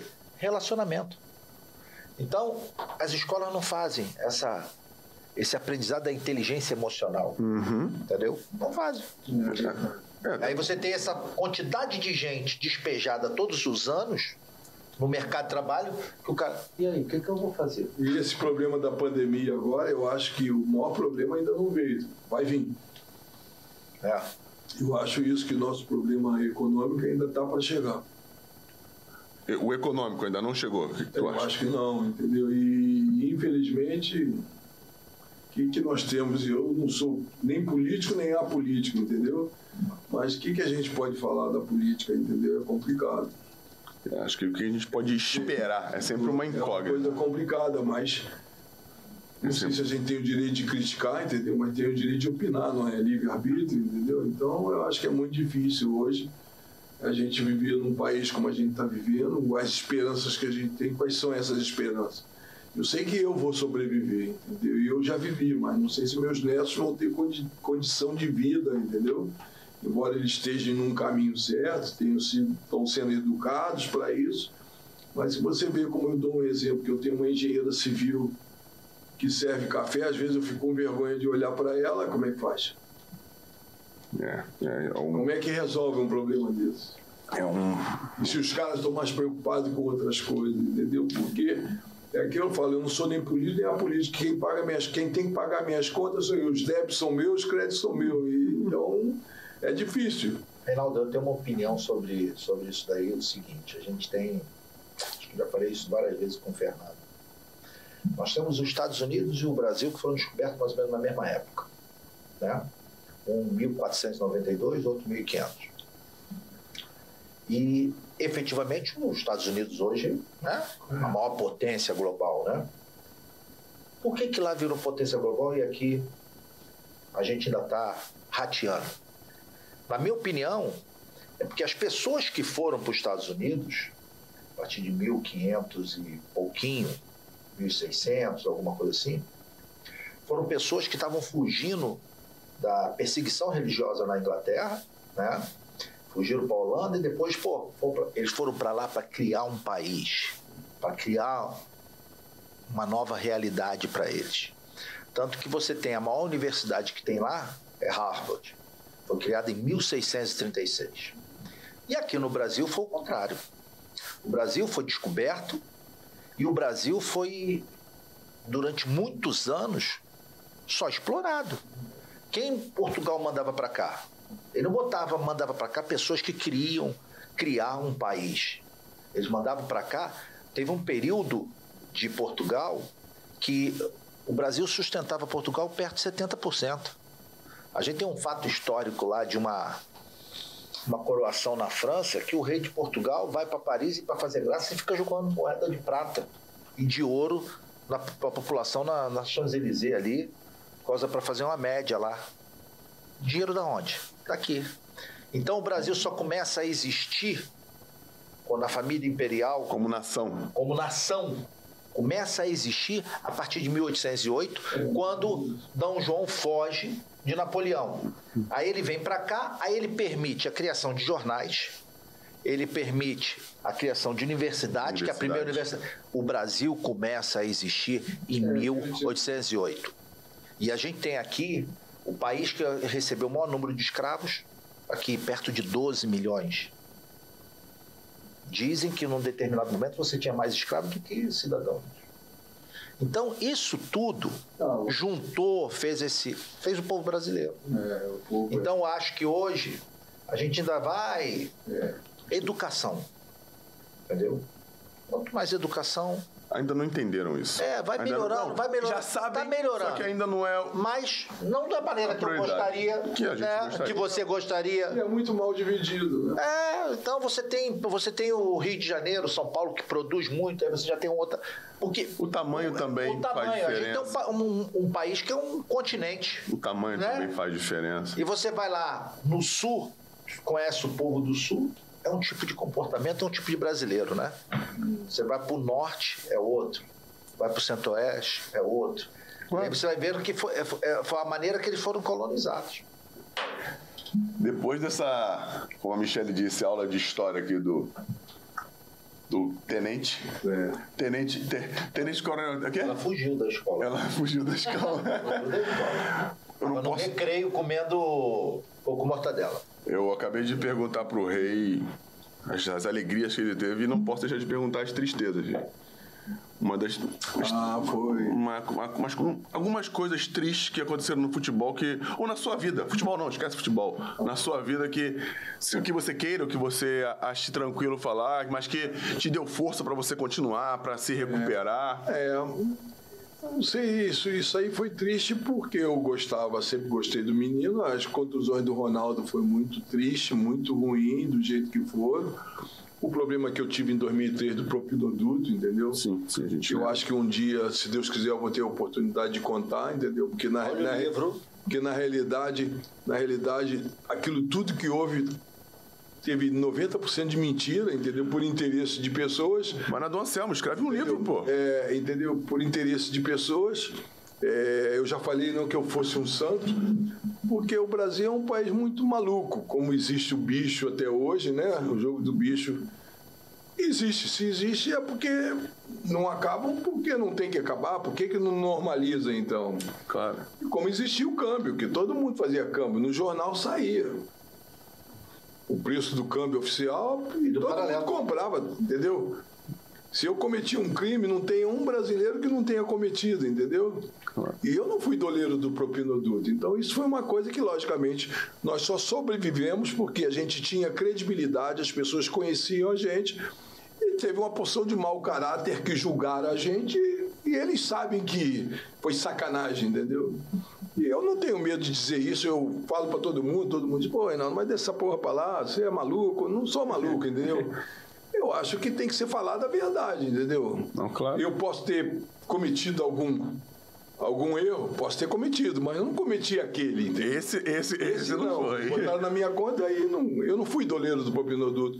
Porque se eu era doleiro na época, entendeu? Todo mundo era, trabalhava com dólar, todo mundo comprava, vendia, A era economia normal. do Brasil, num determinado período, era toda dolarizada. Entendeu? E não é só isso. Ah, era uma coisa ilegal, era uma coisa ilegal que muita gente fazia ingenuamente porque tinha possibilidade de fazer, porque o Brasil nunca foi um país deu é, essa possibilidade de, de, de fazer as coisas como elas teriam que ser feitas.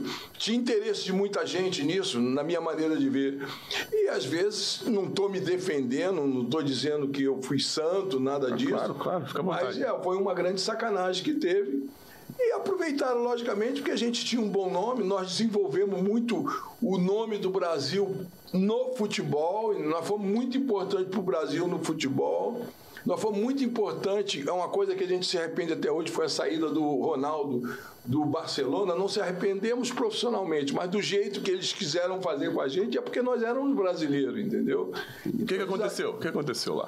Ah, Na realidade é uma coisa super complicada porque nós tratamos uma coisa com, com o presidente do Barcelona e na hora de efetivar o contrato, vinha tudo errado, entendeu? E a gente, na realidade, você veja bem como a gente era inocente. É, existia uma possibilidade de se ganhar um dinheiro que não interessava a gente fazer daquela maneira. A gente tinha o melhor jogador do mundo, a gente sabia que tinha futuro e não tinha motivo para aquilo, mas só que eles achavam que podiam fazer isso com a gente porque nós éramos brasileiros. E eles duvidaram de mim. E no, a minha opinião foi simples: tinha três pessoas para definir a vida do Ronaldo. Eu e mais duas pessoas. A minha opinião para todos, inclusive para o presidente, ó, por mim ele não fica aqui por causa disso, disso, disso. Agora eu vou ser voto vencido. Eu vou sair da sala e vocês dois definem. O que vocês definirem está definido, mas eu não quero participar, participar dessa disso. situação. E aí não sei por que eles depois saíram atrás de mim. Eu acho que então eu não estava errado. E a minha maior revolta foi que eles me ofereceram para vir aqui comprar o sábio. E não me interessava isso, entendeu? Entendi. Não estou dando uma de bonzinho. Não, claro que não. Porque ninguém entende isso. Nós também ficamos arrependidos, entendeu? E o Sábio acabou indo pro Real Madrid. Hã? E o Sábio acabou indo pro Real Madrid depois. É, depois foi, foi pro Real Madrid, entendeu? E o, foi uma história um pouco complicada. A gente acha que a vida do Ronaldo deu certo em tudo, entendeu? Sim, Eu acho claro. que ele é feliz até hoje, desejo que ele seja feliz também. Muito entendeu? por vocês também, né? Que fizeram um bom é, trabalho. Eu não sei início. se foi só pela gente, porque o Ronaldo tinha qualidade. Mas ele sabe que nós fomos importantes na vida dele, entendeu? E eu prefiro até pular esse esse fato, entendeu? Porque é uma coisa que ele está feliz, a gente também tem nossa vida, somos felizes, cada um com seus problemas e cada um com suas soluções, entendeu? Não, e tá todo mundo com saúde, você tá aí até hoje, como tu falou, teve um problema passado, que não, que não foi verdade, vocês passaram por isso tudo, tu tá aí inteiro, é, querendo contar a tua história. Vamos dizer que a verdade que foi contada não era verdadeira. Não era verdadeira. Não, e tu tá aí até hoje, vivendo tua vida bem, com saúde. Pô, teve, ensinou coisa pra caramba pro Anselmo, pro próprio Rodrigo, enfim, tu, como eu falei, você é patrimônio, patrimônio é, do futebol brasileiro. É, é, feliz com o que foi feito. Patrimônio do futebol Papai brasileiro. O programou pra gente. Tenha certeza disso, não, não, não tenha nenhum pensamento diferente disso. Eu com 15, 14 anos já sabia quem você era, o que você já fazia pelo, pelo futebol brasileiro e mundial. A gente tem o maior prazer de ter você aqui hoje. E é isso aí, galera.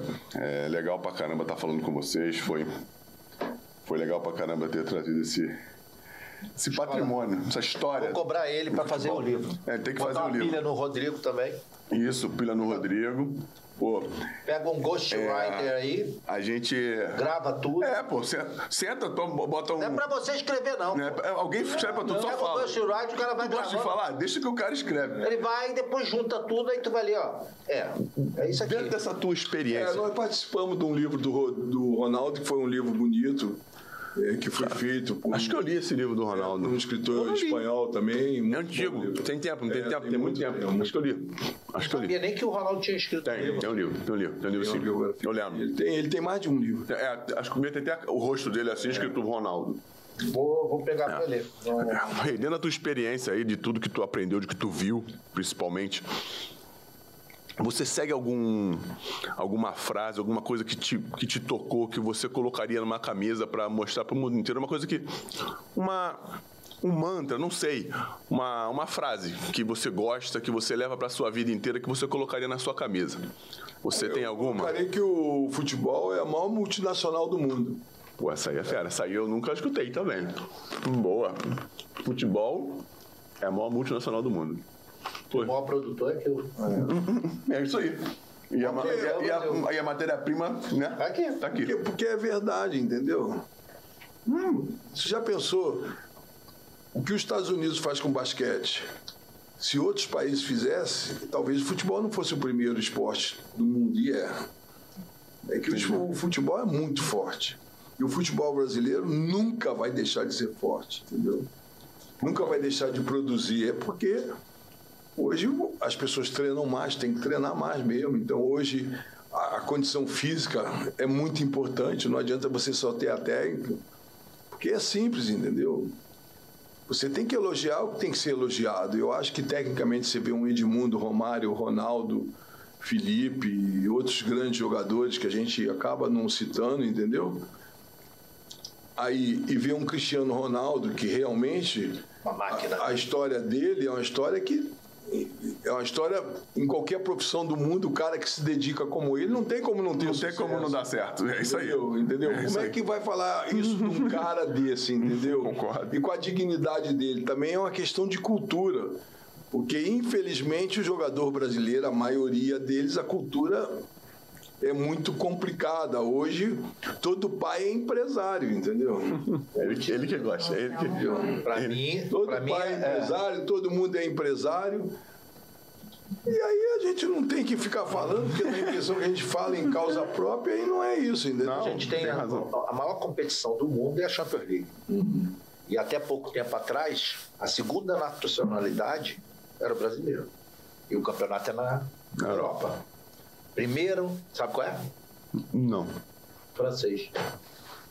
Que tem uma grande incidência de africanos, de imigração Da- africana. da- da- das, das colônias. das colônias É, francesas. é. É isso aí. Das colônias. É isso aí. Verdade. E Tu vê que o. Não sei se. Isso aí é um dado recente, deve ter um ou dois anos, mas não sei se ainda continua. Mas se o Brasil não for o segundo. É o primeiro. Deve ter caído para terceiro, ou está em primeiro, assim, mas era, primeiro era a França, segundo o Brasil. E eu acho, eu acredito, eu continuo a pensar que, infelizmente, é, faltou dinheiro para o futebol no passado, entendeu? Faltou organização, faltou seriedade, mas o, o que eu mais lamento é os, os pequenos clubes terem acabado, entendeu?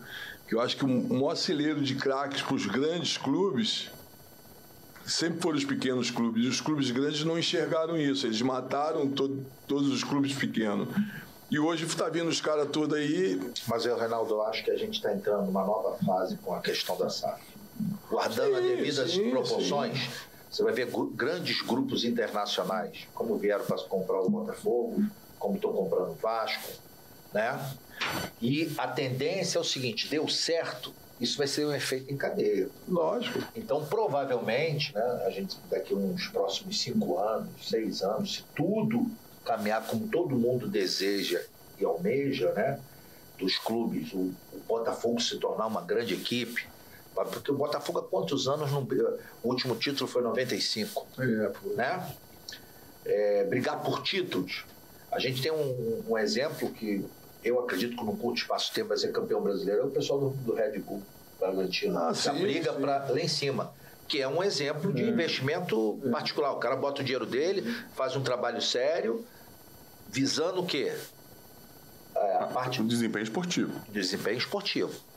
Então, dando certo nisso daí, aí o- o- os empresários de menor investimento vão pegar para fazer o mesmo trabalho Sim, sim. no Bangu. E vocês, outro- acham, e vocês acham que o respeito pelo, pelo agente, pelo cara que A- a fomenta, sendo mais- continua, continua do mesmo. Vai melhorar? Você acha que vai melhorar? Porque a coisa profissional, a gente faz parte da engrenagem. Isso eu também acho. Porque, porque é o seguinte, quem é que fomenta o jogador? Quem é que, que comenta? Porque o- Hoje em dia, doido, só pra completar o que tá falando, hoje em dia é o agente que compra a chuteira do jogador. Quando eu jogava, quem me dava minha chuteira era o clube. não, não existe isso. É, não, eu tava conversando com não sei quem é isso hoje. Isso é o, é o- os papéis se inverteram um pouco, né? Agora o clube pega isso Porque em ele receita. sabe. Ele sabe. E as Ele marcas. sabe se o jogador hoje, com 12 anos, já tem alguém colado nele e que está dando dinheiro, então ele já, ele já Se exime da responsabilidade. se exime. Pô, mas, não- mas com 12. É, já tem um montão de agente que com 12 anos já está botando dinheiro na frente. E já tem pai de jogador que com 12 anos já para de trabalhar. É isso só aí. para ficar acompanhando o filho na beira do campo. É isso A assim. maioria. Já pensando, né, na explo- no que o filho pode vir a dar para ele. Ele já deixa de trabalhar. Não, não vou Aí trabalhar, tu não. pensa que hoje tem 28, quase 28 mil jogadores Inscrito. inscritos na CBF. Vamos lá, vamos fazer uma matemática aqui meio louca. 28 mil profissionais. Não. Se profissionais, deve, não sei quantos times são, as categorias de base desses times, estou contando jogadores. Se for botar uma, uma matemática aí meio maluca, dá uns 500 mil jogadores. A gente está falando de profissional, mas Não, tem- não eu tô falando tem um. Tem, porque cada de tudo, né? Das Cada categorias de base, categoria de base aí, tem no mínimo 25 jogadores. 25 a 30. Né? É, isso aí aí. você tem infantil, mirim, juvenil. E Júnior. E Júnior. Júnior são três, três idades. Então, Aqui tem, ó, 2, 4, 6, 9. 9 idades. vezes 30 É isso. dá 270. Isso aí. Imagina, multiplica pelos times. É, mas, a, mas, a, gente vai falar o seguinte, por exemplo, os times é muito, que fazem gente. parte assim da série D, né, da, da, dessas outras, a maioria deles não tem categorias de base. Até tem porque você é obrigado. Hum. Juvenil é, e júnior. Infantil, juvenil e júnior. Infantil tem que ter.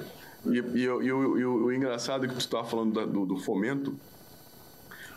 Os, os estados do Nordeste, do Norte, tem muita incidência de atletas que ainda aqui para nós. E são pouco valorizados. É, é, nós temos até um jogador que se contundiu a coisa de praticamente seis meses, sete meses atrás, que é o Fábio Lima. Fábio Lima, sim. Que é um jogador que ficou rico no mundo árabe. Ele e é futebol. A gente, na realidade, na época, tentamos fazer negócio com o Vasco, entendeu? E não conseguimos. E o Fábio é um menino que está lá há oito anos e está muito rico jogando lá, entendeu? Onde, onde ele está? É, ele está no Catar. No Catar. E teve algumas vezes cogitação até de alguns treinadores é, que conhecem ele indicado para a seleção e não foi.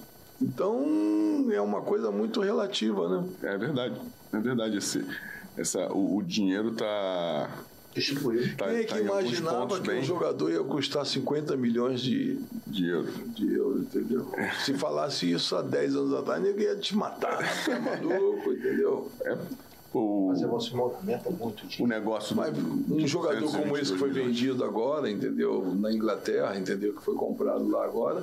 Qual Mas Só que ele vende, eu esqueci o nome dele agora. A gente tem o caso do Neymar. O Neymar foi a, a maior venda durante muito tempo na história. Só que o seguinte. No Brasil. Não, a história. Ah, lá do, do, saída do, do Barcelona, Barcelona, com Paris. Sim, é. sim, sim. Só que o seguinte, o, eu não lembro o valor, mas foi perto de 100 milhões. 222 milhões de euros. De euros. 222 milhões que o cara investiu. Só que o seguinte, no dia seguinte que ele entrou no, no, que ele chegou no, em Paris, Paris Saint-Germain, o valor das ações do. do... É. Subiram meio bilhão. Isso aí. E o que a gente não dá importância, o que é vendido de Já dobrou. camisa desses é. meninos é uma coisa Não, o que, o que é vendido de camisa, isso só foi com a expectativa de de negócio. De negócio que ia vir, porque é isso aí. O, o, o, o nome do Neymar foi para a Torre Eiffel. Claro, porque a ação, é para quem é? entende, né? Ação é expectativa futura. É. Eles valorizam a ação agora. Quanto é que passou a ser o direito futura? de transmissão do jogo do Paris Saint-Germain? Saint Quanta quantidade de camisa? Porque é o seguinte, o que o Neymar movimenta, eu não lembro de criança usando camisa do Paris Saint-Germain antes do Neymar ir para lá. É. Claro. Criançada, é, né? Que pega que pega nele como o, o grande ídolo. Que é? de camisa. Quanto é que é uma camisa? Camisa deve custar 20 reais para fazer, os caras vendem por 300 prata, é, 400. E, não, e eu continuo a falar que a maior imagem que eu vi na minha vida é desse menino Cristiano Ronaldo, porque ele contribuiu para isso. Ele não, fez ele tudo. É, e a gente é pode considerar que ele fez tudo certo. Ele é um monstro. Não é só o futebol que ele joga, porque. Dentro e fora de é, Tecnicamente, eu acho ele inferior a muitos jogadores brasileiros. Não muitos, mas alguns jogadores brasileiros. Mas o comportamento dele geral.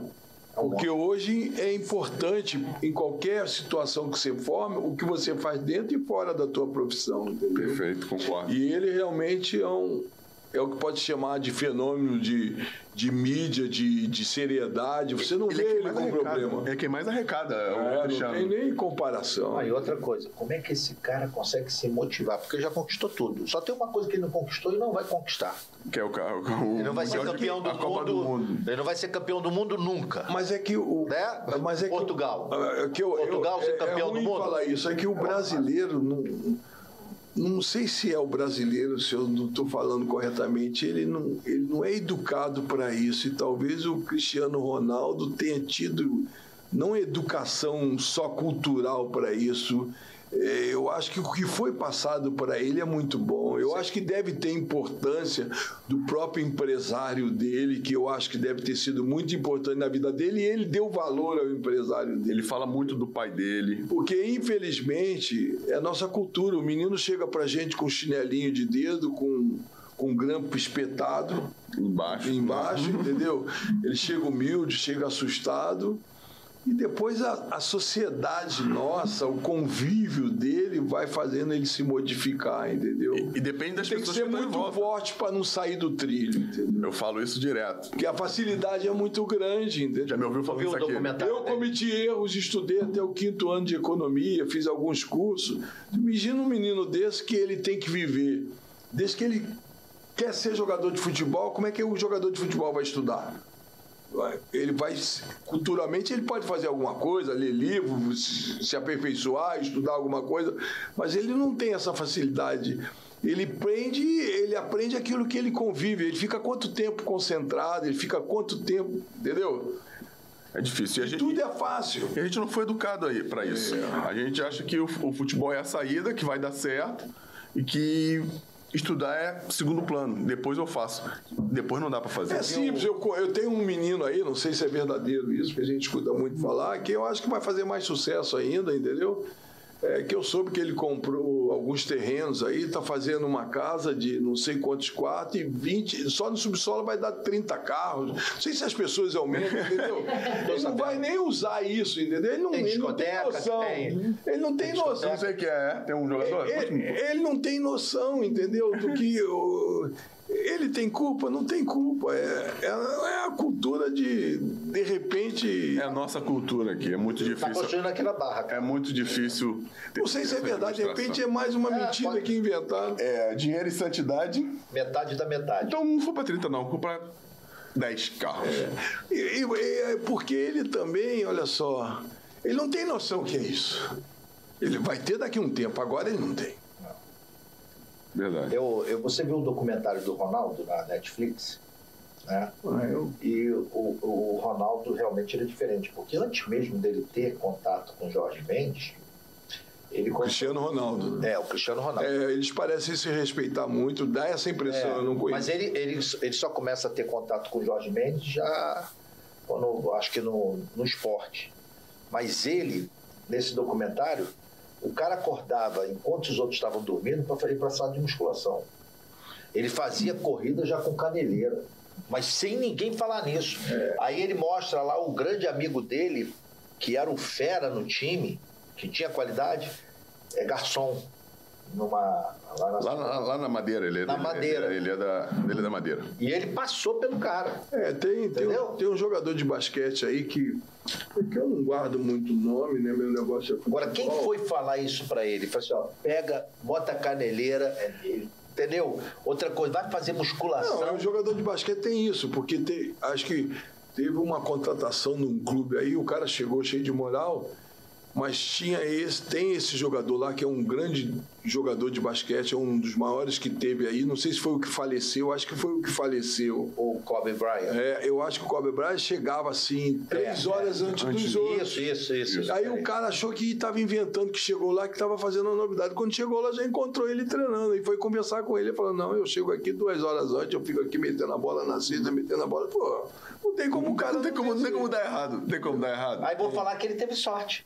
Porra, e tu tava falando da, da, da, tua rotina. Até hoje, você acorda, vai pra tua academia, como tu tava falando aqui pra gente em off, toma o teu café, teu café. e vai pro escritório. Vou pro Todo dia. Todo dia. De segunda. De segunda a segunda. Ah, de segunda a segunda. Às vezes até sábado, até eu vou sozinho para lá, entendeu? Eu sou o maior frequentador do meu escritório. Na realidade, eu sou empregado dos meus empregados. É. é, a correria da rua tu não faz mais hoje. É, Quem faz são os difícil. meninos, né? Eu vou em alguns lugares, mas é muito difícil. O Rodrigo é que tem que fazer. É, não, tá certo também. Botar ele para trabalhar, né? É, não, é porque também se eu passasse isso para ele agora, não ia dar tempo. É. Entendeu? Entendi. Mas ele agora, eu não sei nada, ele sabe tudo, eu falo, sim senhor, tá tudo certo. não tem problema nenhum. Pô, muito, muito Futebol mudou, falei, mudou, é duas bolas agora. não, essa é boa, essa eu gostei, essa eu gostei. São duas bolas agora. Tá joga com duas bolas e aí é mais difícil. Vocês estão lá no Bangu, né? nas categorias é, de base com o Luizinho, né? É, a gente, a gente tem isso que as pessoas, as SAF, que o pessoal pensa, a gente já pensava há algum tempo. Uma época nós tentamos fazer isso no Bangu, mas é, talvez é, pelas possibilidades que nós tínhamos na época de grandes jogadores na nossa mão, como a gente tinha assim o domínio do mercado tanto aqui como fora do país, a maneira de ser dos jogadores brasileiros, é, talvez a gente não tenha enxergado isso, mas eu acho que o caminho vai ser esse. E o Luizinho, que hoje trabalha com a gente há muito tempo, entendeu? É que coordena todo o sub-15, sub-17 e sub-20. E em todas as categorias nós relativamente fomos bem. A gente precisa se estruturar muito, tem muito pouco tempo, vai fazer um ano. É, a gente tem até um, um diálogo por esses dias, por dentro desse mês, para conversar com o Bangu, que talvez a gente tenha uma solução para isso, entendeu? Porque não dá mais para você ficar no. Tá quase pronto, entendeu? Não pode ser meia boca isso, entendeu? Embora, por isso que eu acredito no futebol do Brasil, eu acredito nos treinadores brasileiros, eu acho uma injustiça isso que está acontecendo, eu acho que está sendo feito de maneira errada, eu não acredito que os, jogadores, os treinadores brasileiros estão desaprendendo e os outros estão aprendendo demais. Nossa cultura para o futebol é boa. A gente tem muitos exemplos de treinadores, de grandes treinadores, é que é difícil o brasileiro, pela cultura que tem, sair daqui e fazer sucesso lá fora, entendeu? É porque lá fora eles acham que, que os treinadores brasileiros são distribuidores de camisa. E não é isso. da qualidade entendeu? técnica dos e a gente tem daqui. grandes é, treinadores. É, é, cultural, é falta de respeito, eles não respeitam. Você hoje, voltando a falar, falou comigo, não, mas o treinador tal, ele fica o dia inteiro no clube. O maior exemplo disso é Tele Santana, cara. O Tele Santana morava dentro de São Paulo, cara. O Tele Santana morava num quartinho lá, igual dos jogadores, não tinha privilégio. Pô, o cara era um monstro trabalhando, entendeu? Todo mundo fala. E, pô, e o Vanderlei, eu acompanhei o Vanderlei, acompanhei Lazzaroni, acompanhei Parreira, entendeu? Como é que a gente vai dizer o Filipão que está aí, entendeu? Como é que a gente vai dizer o Oswaldo, entendeu? Não temos treinador. Quer dizer que agora nós morremos no futebol, tecnicamente, profissionalmente dos treinadores e os portugueses é que são os bons. Eu não estou dizendo que eles não possam ter evoluído, que eles não vão fazer sucesso aqui. Mas eu acho uma grande sacanagem que está sendo feito com os treinadores brasileiros. Ou seja, nós passamos a ser os treinadores, passou a ser o cocô do cocô do cavalo do bandido. Não é, não é justo. Não é justo, não é justo, entendeu? É. Agora, logicamente que a nossa cultura é diferente, entendeu? Mas, o Reinaldo, você veja só uma coisa. treinador brasileiro capacitado pela CBF, se ele for atuar lá em Portugal, ele não pode. Por quê? Ele, para atuar lá, ele tem que ter a licença da UEFA. Da UEFA. É porque nós somos índios mesmo, em todos os setores da vida. Aqui, aqui pode vir qualquer um de é qualquer lugar. Entendeu? Pô, é não desmerecendo é. os que vieram aqui. Não, o Jesus não. fez um puta trabalho aqui. Não, não, o Abel tá fazendo. O profissional é, não é. tem nada a ver com isso. isso. O negócio eu, é a legislação. Eu, Entendeu? Eu, eu, eu acho, eu acho que. Quem tem que fazer, amigo, Mas treinador de Portugal para jogar, para trabalhar aqui, você tem que ter a mesma é, igualitário. O meu vai poder ir lá treinar. É isso aí. Entendeu? É, é, a mesma coisa que acontece com a gente. Há pouco tempo eu tive uma reunião na da ABAF junto com o diretor novo de registro. Uma das reivindicações que nós fizemos foi essa. O cara da, da Itália, da França, da, da, da, da Puta que pariu. Pode vir para cá, pegar o jogador, negociar. Agora, você vai negociar na Itália, tu tem que ter um agente italiano. É. Tu vai negociar na França, você tem que ter um agente francês. Então tá bom. Aqui vai ser a mesma coisa. Por que não? Claro, tá certo. Porra, mas é porque aqui a própria CBF tem interesse em, se possível, acabar com a gente, cara. Isso é a verdade. Não, é porque a gente só dá trabalho. Entendeu? Isso dele. Entendeu? Entendeu? Eles, eu tenho certeza absoluta. O que é um erro, por exemplo, o, o, o empresário da cantora, o empresário de qualquer artista, ele tem direito de tudo, ele pode negociar com, com, com o artista dele, ganhar o percentual que ele quer ganhar. Aqui a gente que os caras querem botar regra.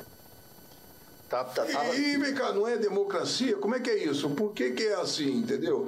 Então eu acho que está errado. Eu acho que se você aceita as condições, desde que seja as coisa, uma coisa lícita, por que é essa história toda? Então eu volto a falar. Eu acho uma sacanagem o que está sendo feito com os treinadores brasileiros. Parece que os treinadores brasileiros Portugal ganhou quantos títulos mundial? Nenhum. Ganhou, ganhou algum? Ganhou. Um... Agora eu também não estou elogiando. Para mim, o maior jogador como exemplo que eu vi como mídia, como comportamento, como dedicação, é Cristiano Ronaldo. Não tem outra história. Eu vou falar o contrário, eu não sou burro, pô. Claro, pô. Entendeu? Então eu acho que tem algumas coisas que tem que ser modificada, não modificada, entendeu?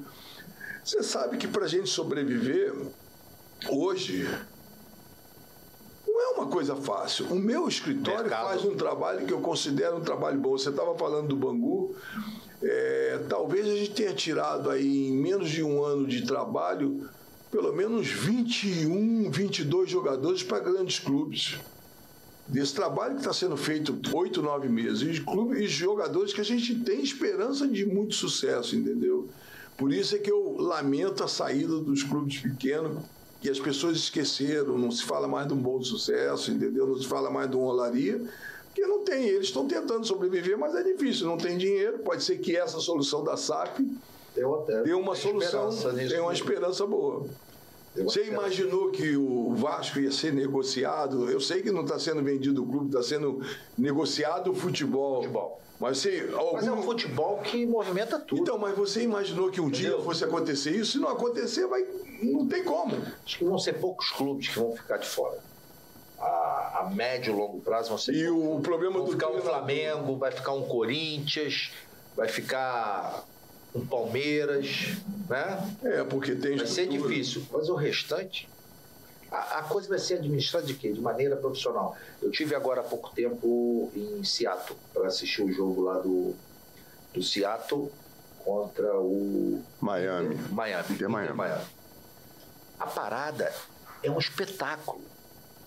Você está indo para um espetáculo. Mas todo, todo Antes do tudo jogo, na, no- na América é, o marketing. Esporte.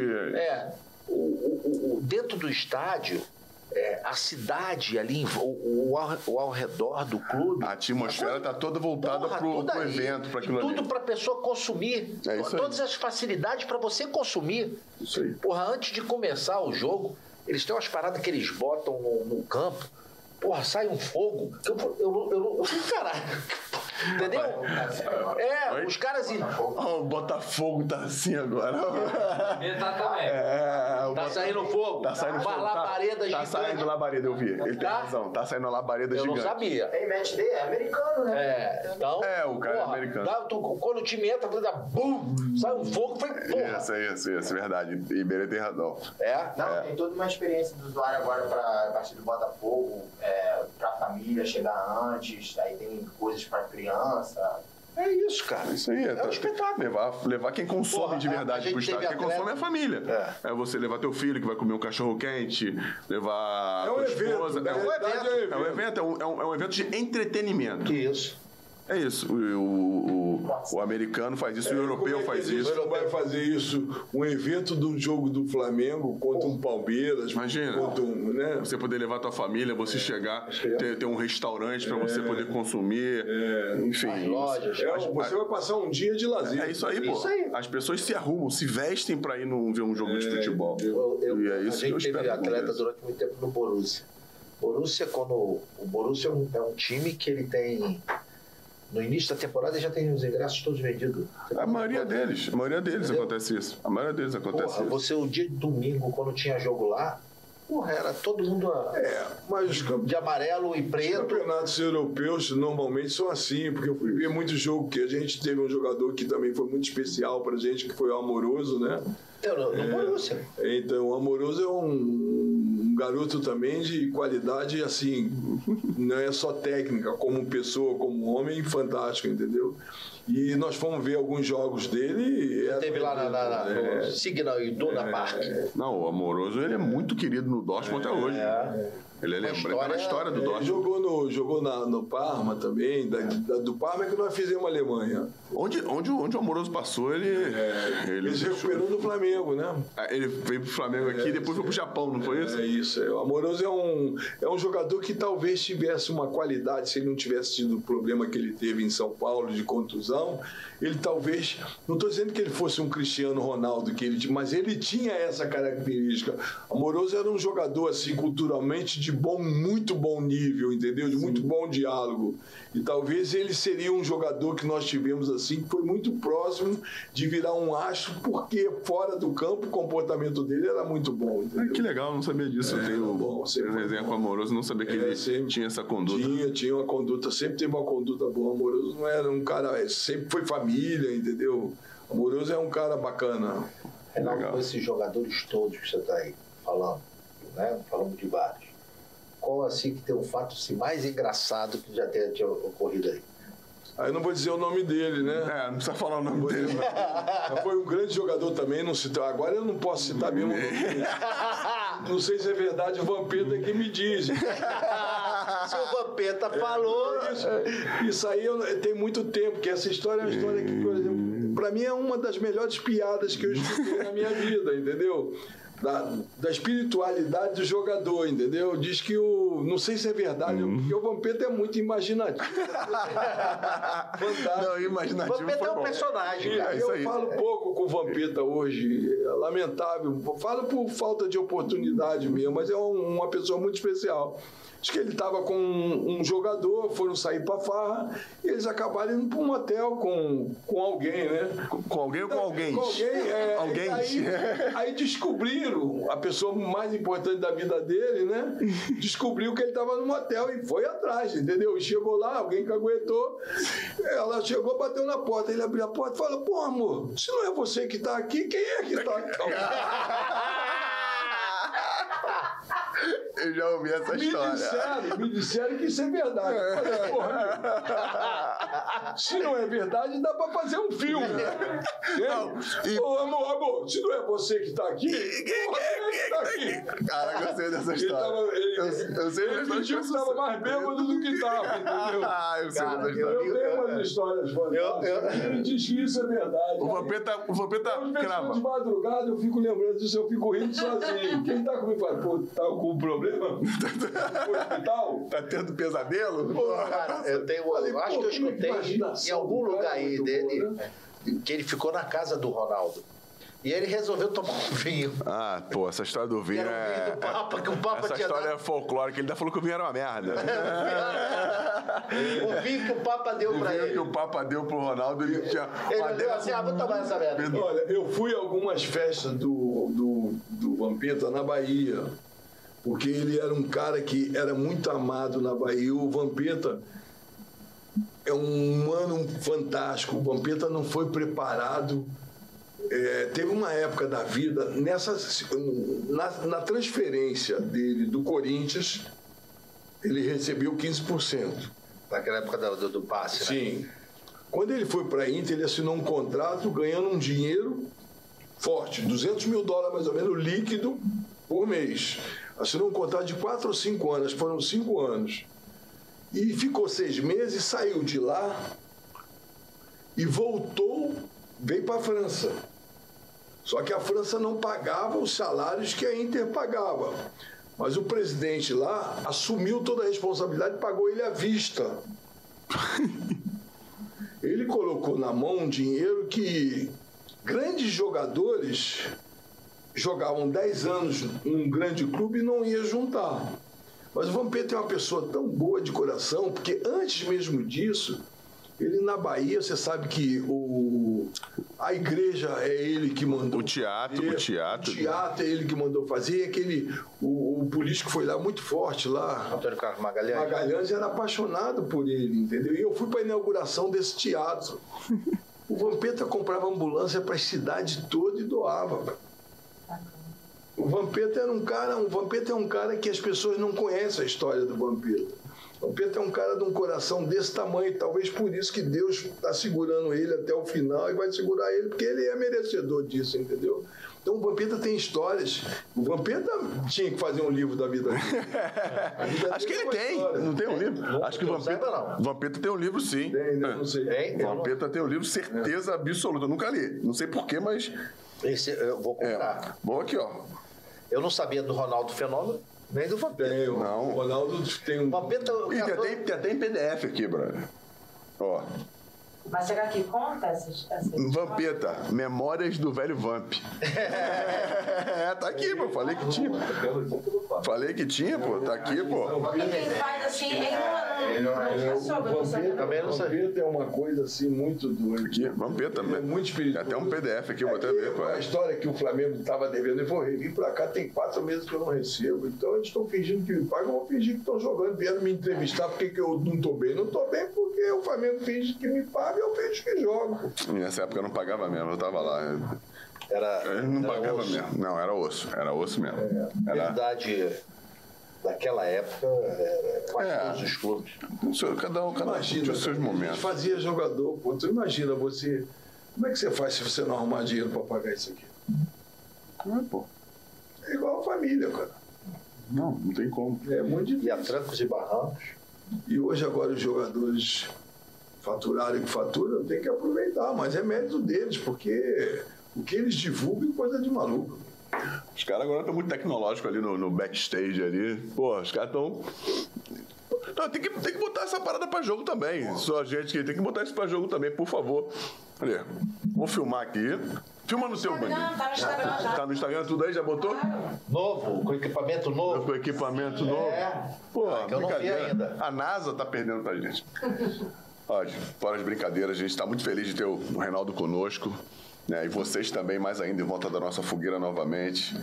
Foi um prazer ouvir um pouco da história desse, desse monstro que ajudou a construir o nosso futebol com muito trabalho e muita seriedade. O Anselmo pode falar do Reinaldo. Eu conheço há mais tempo, mas o Anselmo foi muito mais próximo dele e pode falar dele melhor do que eu. Estou muito feliz. Obrigado por ter vindo, Rei. É, não deixem de se inscrever no canal, de ativar as notificações para quando tiver vídeo novo. Enfim, a gente tem muita coisa boa, além do que já foi dito, do que já foi visto, para mostrar para vocês.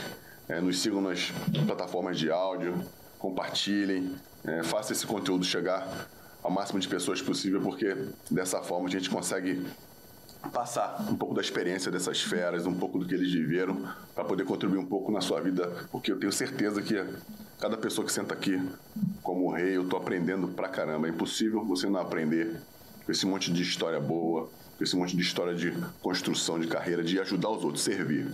Ele não falou nada mais aqui do que servir. Ele ajudou uma porção de gente a se tornar o que essas pessoas se tornaram hoje, não só como profissionais, mas também como seres humanos. É importantíssimo repetir isso aqui, que esse é o, é o intuito do Storycast. Nossa, nossa intenção é ajudar todo mundo que, que nos vê, todo mundo que nos segue, todo mundo que está próximo de nós, que quer estar próximo de nós, a aprender com essas, essas pessoas que não se tornaram só grandes profissionais, mas grandes seres humanos e ajudaram tanta gente, porque a gente está aqui para servir e ajudar o máximo possível de pessoas. Reinaldo, mais uma vez queria te agradecer né, a tua orientação, teu apoio. Aprendi muito com você. Eu sou muito grato o período que eu convivi lá do teu lado. E pelo café, né? Que eu tomava todo dia. Pelo desfalque que eu dei desfalque, café. desfalque de café. Né? Foram momentos realmente muito importantes na minha, na minha carreira. Aplico até hoje algumas estratégias dele. Pô, tem que ser. É, Tem coisas que eu aplico. nunca mudo, eu nunca vou mudar. Tinha- Eu, eu ficava prestando atenção e negociando. Hum, na próxima eu vou fazer isso. Faço até hoje. Só não vou poder falar o qual, senão vai perder o encanto. Não, agora tu tem que passar pra mim, pô. Eu já te passei. Ah, então que bom. Já te passei já. Então. Só não falei que tinha sido dele. Não, então que bom, não nem precisa. Eu sou um ensino Saiba que a gente, É, que eu sou teu fã, Eu também sou teu, teu filho, da tua família. A gente torce muito por vocês aí. Obrigadão por você ter vindo aqui contribuir. Que as pessoas tenham conhecimento de realmente como você é. Da importância que da você importância, tem, né? porque- Que as pessoas acham que é por acaso, que foi sorte. Não, né? sorte não. Tu buscou e acho que isso é uma, é, vai deixar sempre um legado, né? Muito intenção obrigado aí. é. Isso aí. É, eu que agradeço a vocês aí. Estar aqui é uma satisfação, porque isso na realidade não é só uma aula, é, é uma vida, né? E eu teria que agradecer a muita gente. Eu prefiro agradecer a vida e o esporte. Isso aí. Entendeu? Porque eu estou aqui por causa do esporte, né? Isso aí.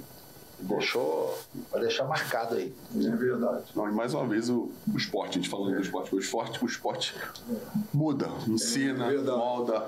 É por isso é que eu quero agradecer a vida e ao futebol, na realidade, entendeu? Perfeito. O que, que eu tô esquecendo? Pode falar. Onde a gente pode encontrar o Reinaldo, né? É mesmo. Onde a gente pode encontrar você, Reinaldo? Redes sociais? Tem alguma rede social? Tem Eu, Instagram? eu sou um cara muito ruim de roda nisso. Ele não tem, Rod- ele Eu tem. acho que isso, é, logicamente que toda a intenção disso é para o bem, mas a gente vê tanta coisa ruim também, entendeu? E na realidade eu prefiro que as pessoas do escritório elas têm lá o Tem o esse Rodrigo, pô. Instagram da RP4. Isso, entendeu? você sabe o Instagram da RP4? Isso que eu ia falar. Caramba, eu não sei. Eu sei, mas eu tenho aqui, ó. Vamos descobrir agora aqui. Vamos Eu, eu sou ruim de telefone, quero continuar ruim de telefone. Eu sou mais de olho no olho, entendeu? Gosto de ter emoção, gosto de discutir. Às vezes todo mundo acha que eu estou brigando, mas eu não estou brigando, eu estou falando assim porque eu sou assim. Eu tenho muito problema com pessoas do sexo oposto por causa disso. E quando eu vou ver, eu estou falando alto, mas estou falando alto porque eu acho que é um, é um defeito da família, entendeu? E eu achei que eu era o pior, não. O Rodrigo está pior. Mas ele tá aprendendo contigo, pô. É, porra. Eu achei que eu gritava, eu não grito nada, eu falo muito manso, entendeu? Então, pra, pra seguir a empresa dele, RP4, É, tem, ele contratou uma Futebol. empresa que cuida. Eu, e eu tem o fora. filho dele, né, que é, é uma cópia É isso aí. Até o cabelo, filho da academia. Isso. Na mesma academia. Ah, você, você tá malhando na. Eu fui pra lá por causa dele. É, mudou, era Rio Sport Center. antes. Ah, mas ele conheceu na, na- na época da, da, da Resport. que Ah, foi- da É, Rio ó. Sport, é. Ah, lá na, na Ayrton Senna. Eu, Isso. Então, eu frequentei aquela academia, você é muito mais jovem do que eu, não sei também, entendeu? Pula essa parte. Entendeu? É, eu não sei também, entendeu? Pô, deixa eu me valorizar, amigo.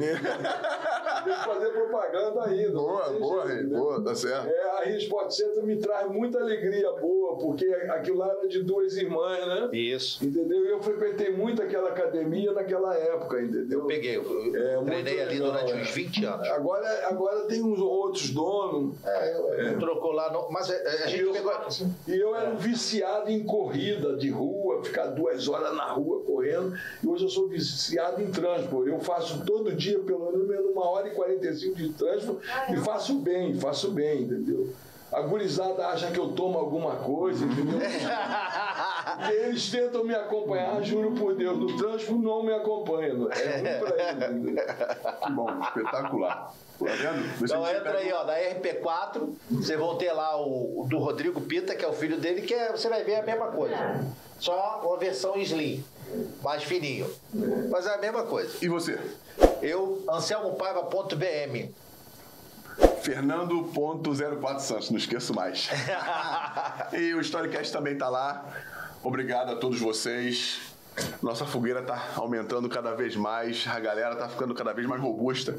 E isso só nos deixa cada vez mais felizes, né, Isso Doido? aí. Muito obrigado a todos vocês aí. Obrigado, Reinaldo. e até a Obrigado próxima. Um grande beijo. Valeu!